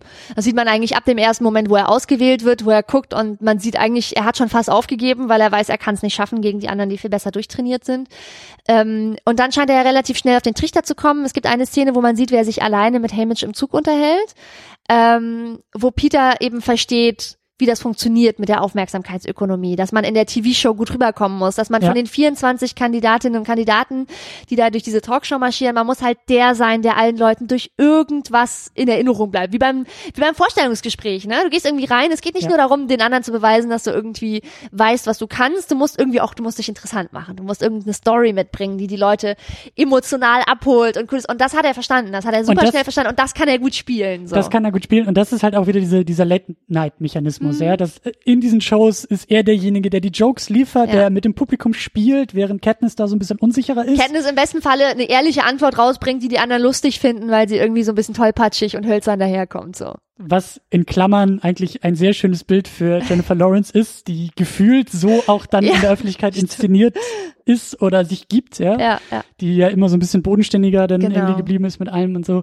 Ähm, aber ja, er spielt, er spielt dieses Spiel auf dieser Ebene halt eben besser mit und, und weiß da auch so ein bisschen, wie er klarkommen muss. Und Genau. auch, ich finde, dadurch machen sie auch ein gutes Team, ne? Er zieht Ja. sie, er zieht sie halt, also sie, sie, sie ergänzen sich halt gut. Er zieht sie mit in der Hinsicht, was Popularity und die tolle Story und Star-Crossed er Lovers weiß, und die wann Geschichte er angeht. ihre Hand nehmen muss für die Kamera. Genau, und er weiß, wann er sagen muss, wir müssen jetzt als Team auftreten. Er weiß, in welchem Moment er einen schnulzigen Spruch raushauen muss, damit das Publikum oh, sagt. Sie weiß das halt nicht, aber dafür kann sie halt irgendwie den Feinden, äh, kann sich irgendwie mit Pfeil und Bogen verteidigen. Oder sie ist halt, sie ist halt die physische, wie du schon gesagt hast. So. Ja. Und ähm, ich finde generell ganz interessant, dass diese, dass die Gender-Stereotype einfach, was du eben schon gesagt hast, in dem Film nicht so, nicht so typisch sind. Ich finde, der Film macht viele Sachen ähm, anders, als Filme sie klassischerweise machen würden. Und dafür liebe ich ihn wirklich ganz besonders. ohne, und das finde ich halt auch so schön, ohne das jetzt radikal zu machen. Ich Genau. finde, der Film ist jetzt nicht so ein, so ein, so ein, das ist halt so ein bisschen das Ding für mich mit ähm, Ripley bei Alien. Mhm. Also sie ist eigentlich der Actionheld mit Brüste. Sie ist eine maskuline Heldin. Genau. So, Muss man sie, sagen, sie, ja. sie übernimmt alle Regeln, die für Helden, für männliche Helden Mhm. gelten, macht sie, also über, übernimmt das Mhm. und gibt sich so. Was völlig okay ist. Also Genau. gerade 79 und so, Mhm. auch nochmal eine ganz andere Welt.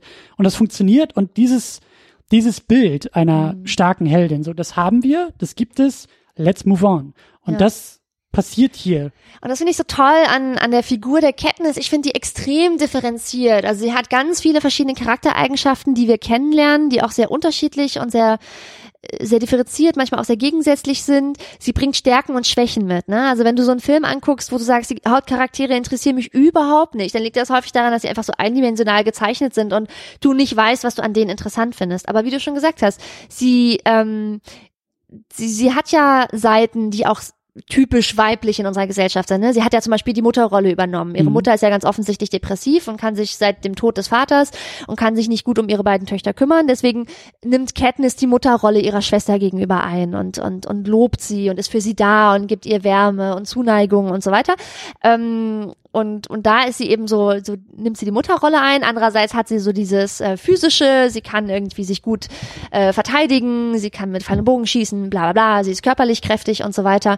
Ähm, Sie ist auch sehr hübsch im Film. Also ich denke an ganz vielen Einstellungen mal so, oh, das ist aber wirklich eine sehr schöne Frau.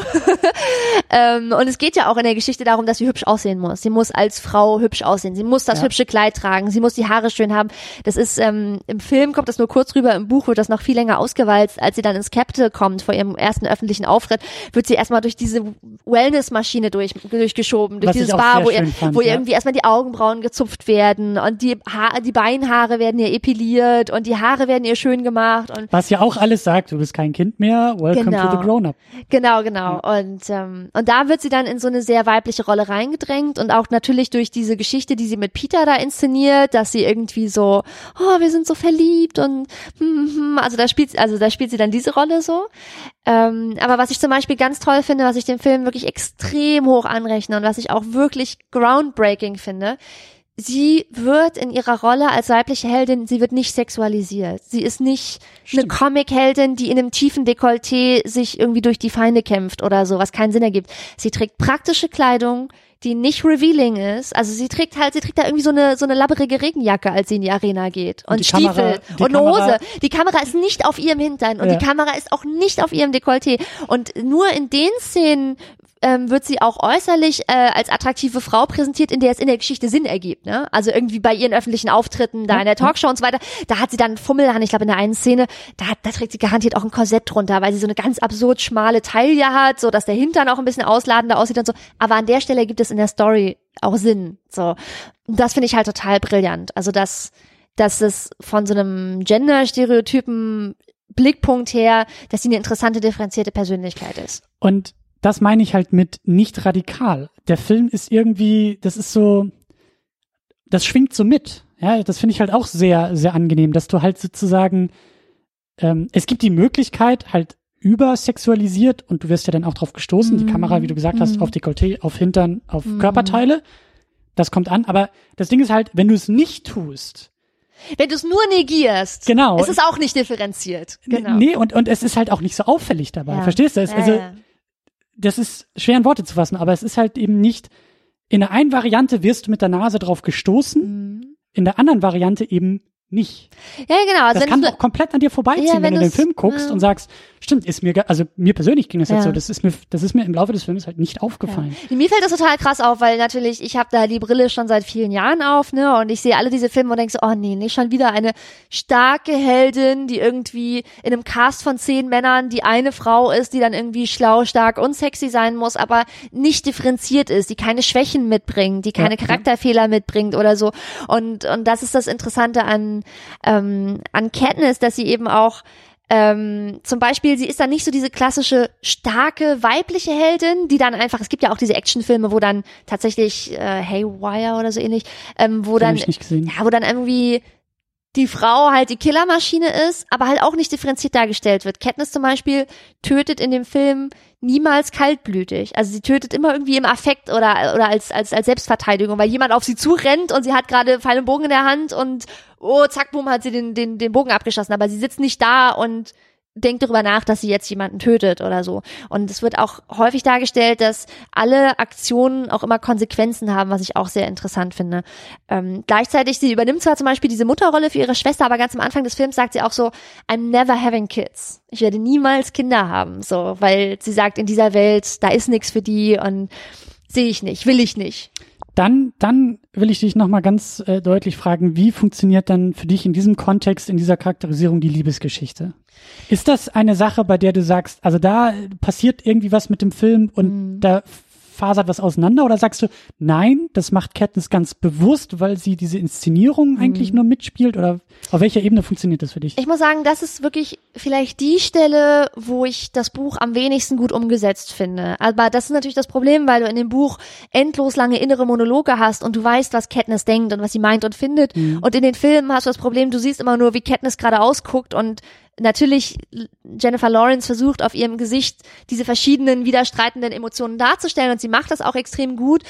Aber man kann es nicht so differenziert machen wie im Buch. Was im Buch so toll ist, ähm, ist das Katniss, das habe ich vorhin schon mal gesagt, dass sie so ahnungslos ist. Sie hat überhaupt keine Ahnung, was da passiert. Sie marschiert da durch, selbst wenn man ihr das irgendwie erklärt, ähm, sie hat kein Gefühl dafür, sie hat kein Talent für dieses Social Engineering und auch als Peter ihr dann irgendwie die Liebe gesteht und so weiter, sie weiß nie bis zum Ende und auch in den folgenden Büchern ist es immer noch eine Rolle, sie weiß nie, ob er das jetzt eigentlich ernst meint oder nicht. Sie durchschaut das nicht. Sie spielt das dann irgendwie so ein bisschen mit, aber für sie verschwimmen da auch total so die Grenzen. Also sie ist sie spielt das einerseits mit, um zu überleben. Okay, wir müssen jetzt dieses Liebespaar spielen.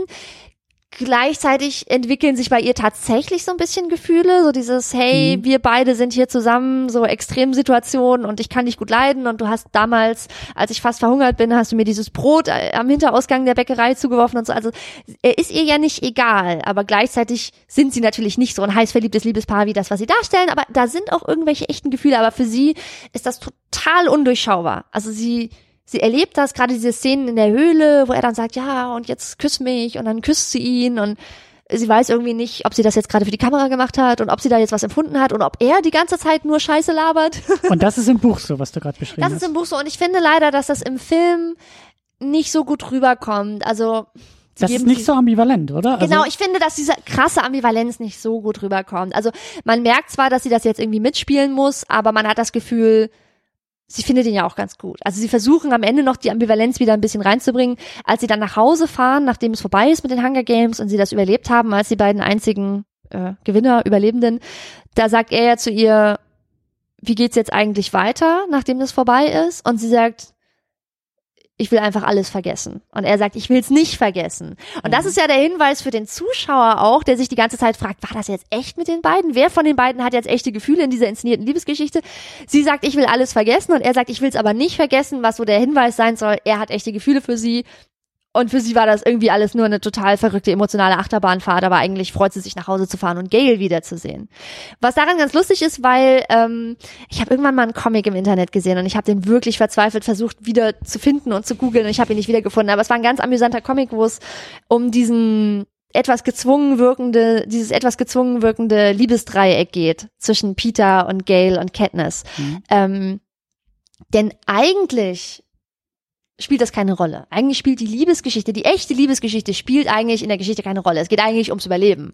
Und die Liebesgeschichte in der Story ist ja nur inszeniert, um zu überleben. Mhm. So, aber es geht nicht wie bei Twilight oder so, es geht jetzt nicht darum so, oh, was siehst du doll in die verliebt und in dem Comic wird das halt so ein bisschen verarscht, dass irgendwie Gail und Peter die ganze Zeit immer ankommen und zu Katniss sagen, ah, Katniss, hier, Liebesdreieck, total kompliziert und sagt, ich habe keine Zeit, ich muss mich ums Überleben kümmern, ja, ich muss hier, ich muss irgendwie jagen, ich muss eine Falle, wir haben eine Verletzung, die muss versorgt werden und außerdem, und sagen, ja, aber hier die Liebes Liebesgeschichte und Cat so, oh Jungs, jetzt get out of here, so. Ja, ja.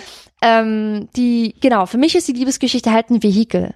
So, aber es, es ist, der Film ist ja keine Liebesgeschichte. Es ist ein Actionfilm. Deswegen, ich kenne das Buch nicht und ich konnte das nicht so ganz einordnen. Also ich weiß immer noch nicht, wie ich das jetzt deuten soll am Ende, weil das alles bisschen zu glatt und ein bisschen zu schön für mich irgendwie war mhm. mit den beiden. Mhm. Und du hast recht mit diesem äh, Dialog am Ende ist das ein bisschen offener. Das ist so einer der, also neben Worldbuilding und wie wird jetzt diese Welt noch weiter verändert und was passiert mit den beiden? Wird das, kippt der Film irgendwie noch? In Richtung Liebesgeschichte oder nicht? Das sind so die beiden großen Fragen, die ich für die Fortsetzung mhm. noch habe, dass ich, dass ich wirklich gespannt bin, wie, ja. wie sich diese Elemente weiterentwickeln werden. Ja. Ich finde es ich find's insofern ganz gut, weil gerade dieses etwas offene Ende ja auch signalisiert, dass man als Zuschauer genauso verarscht worden ist wie die Zuschauer in der Show. Also man fühlt sich ja als Zuschauer des Hunger Games Films, man fühlt sich ja immer schlauer als die Zuschauer in der Hauptstadt die die Hunger Games sehen. Man denkt ja mal so, ja, ich weiß ja, was wirklich los ist. Aber eigentlich diese ganzen emotionalen Reaktionen, die in den Zuschauern der Show in der Geschichte hervorgerufen werden sollen, werden ja auch in den tatsächlichen Zuschauern, in uns hervorgerufen. Ja. Wenn er ihr irgendwie die Liebe gesteht und das Publikum äh, bei Caesar in der Talkshow sagt, Oh, also ganz viele Leute so im echten Publikum, in der echten realen Welt, die den Film Hunger Games gucken, denken auch so, oh, jetzt hat er das auf der großen Bühne ihr gestanden. Also man wird eigentlich als echtes Publikum genauso verarscht wie das Publikum in der Show. Und das finde ich wiederum ganz interessant von diesem Aspekt, den wir schon besprochen hatten mit der Medienkritik her.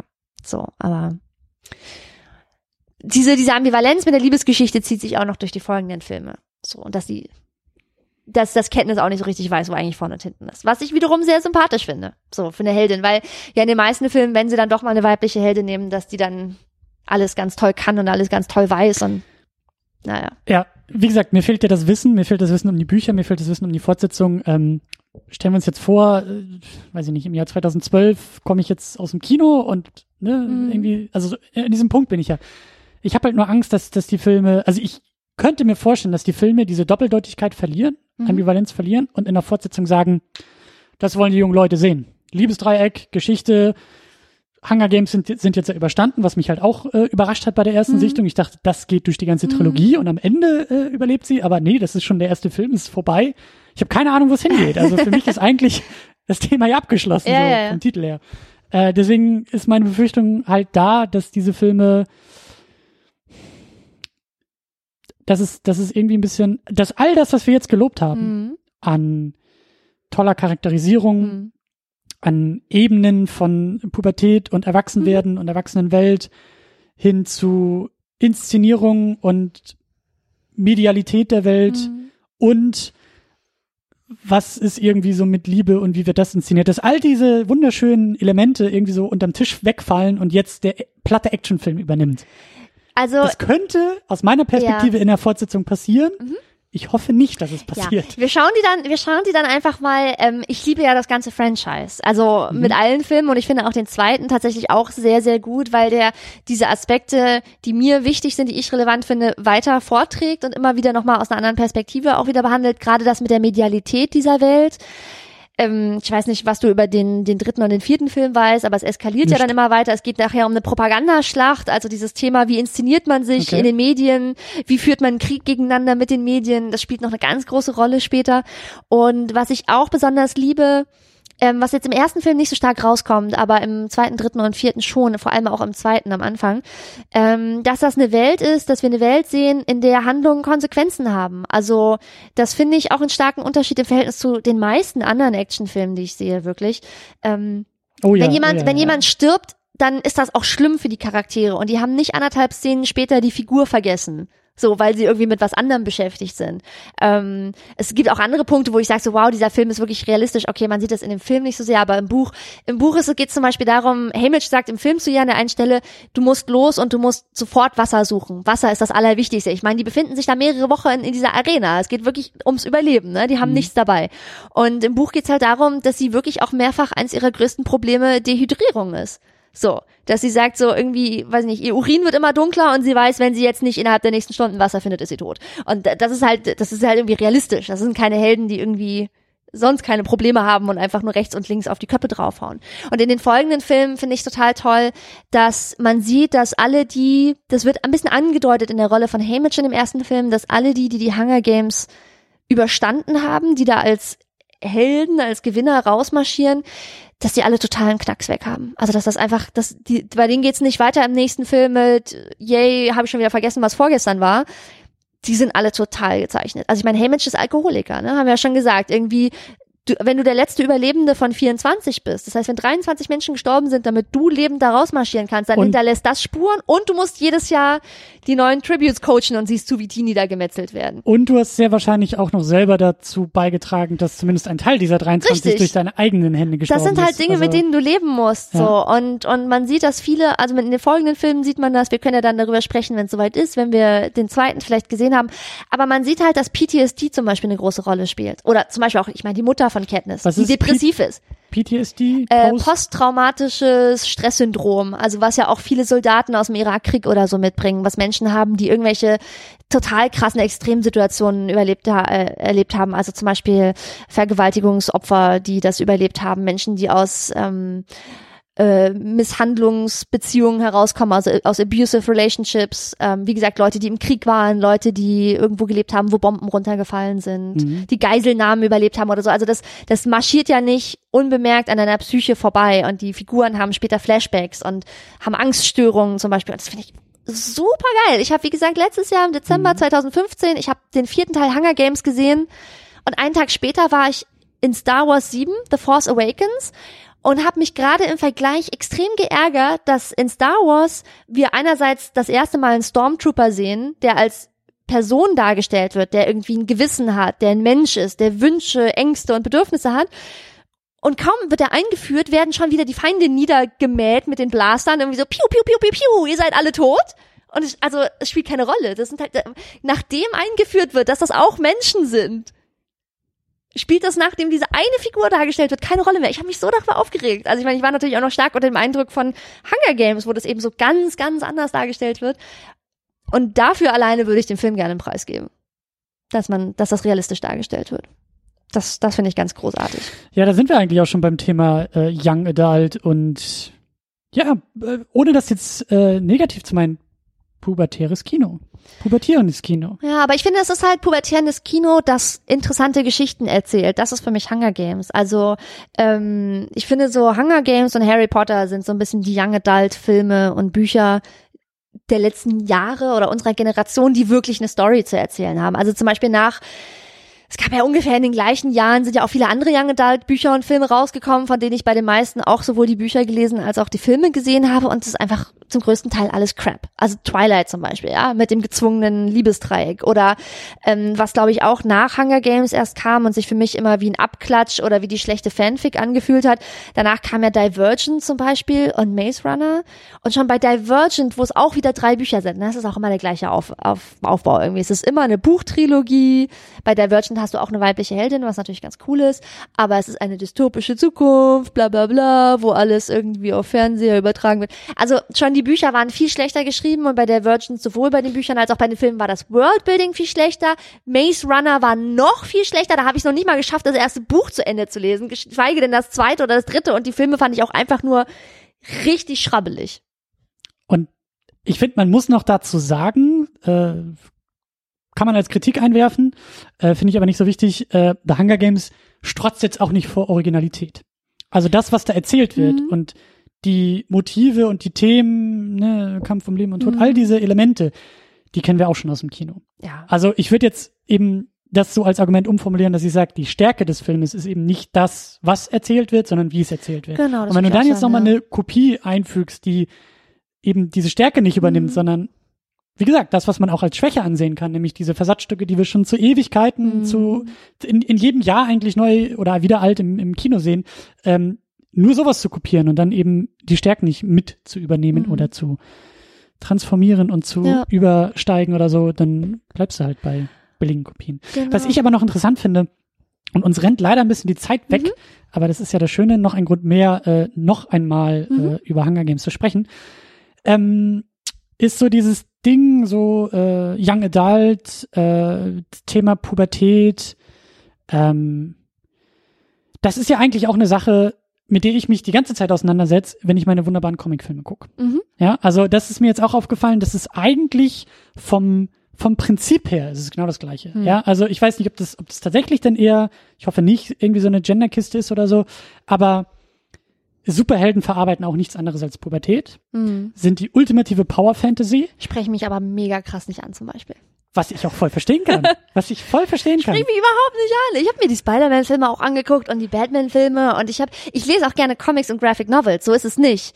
Aber Superhelden-Comics interessieren mich überhaupt nicht. Da werden keine Geschichten erzählt, die mich irgendwie abholen oder emotional in, interessieren. Ich, ich liebe Comics, aber nicht die Superhelden-Comics. Weißt du, und ich habe auch noch keine Antwort drauf. Ich habe nur die Beobachtung, dass ich sage, bei mir ist es genau andersrum. Hm. Das ist genau meine Young Adult, vielleicht einfach nur Young und nicht Adult äh, Geschichte, die da erzählt wird.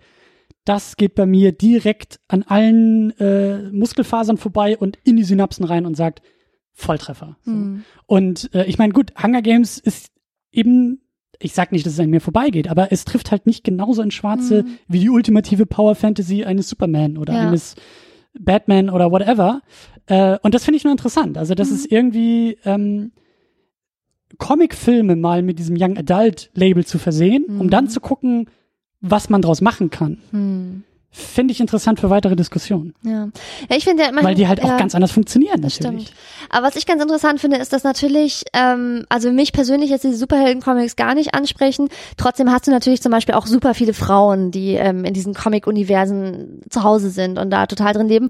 Und auf der anderen Seite genauso hat Hunger Games ist ja, das ist ja jetzt kein, das ist ja kein Mädchenfilm, ne? Also ja nicht Bibi und Tina oder Twilight oder so. Das ist ja, die Hunger Games haben ja deswegen auch diesen wahnsinnig krassen wirtschaftlichen Erfolg, weil das ja offensichtlich eine Story ist, die viele Menschen interessiert. Ne? Die 680 Millionen Dollar werden ja nicht von selber in der Kasse geklingelt haben, sondern das scheint ja schon auch ein Film für alle zu sein.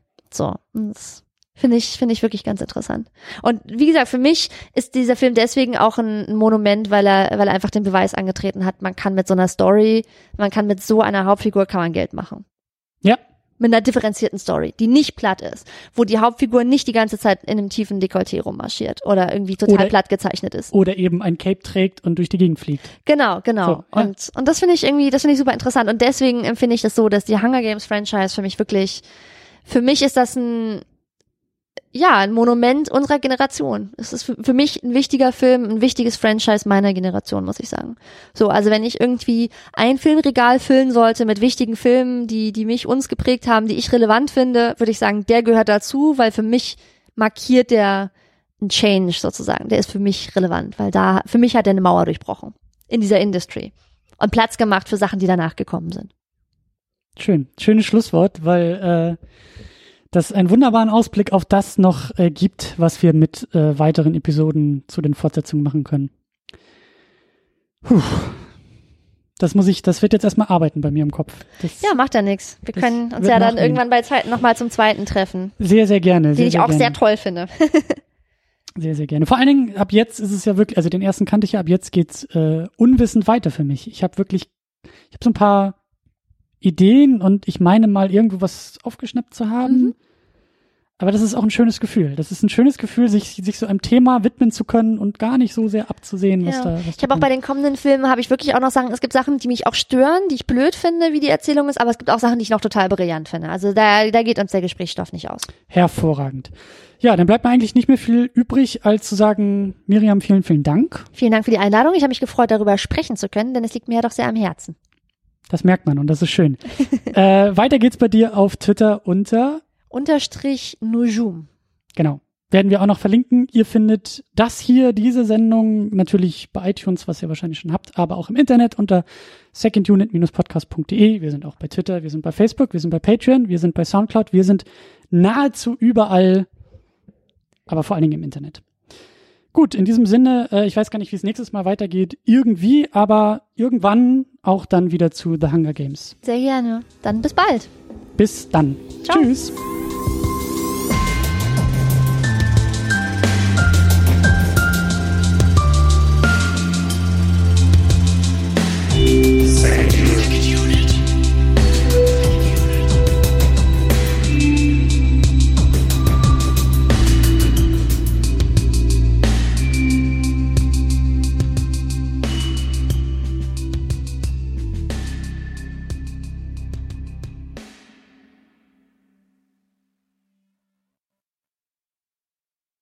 Die Second Unit ist das Ergebnis harter Arbeit.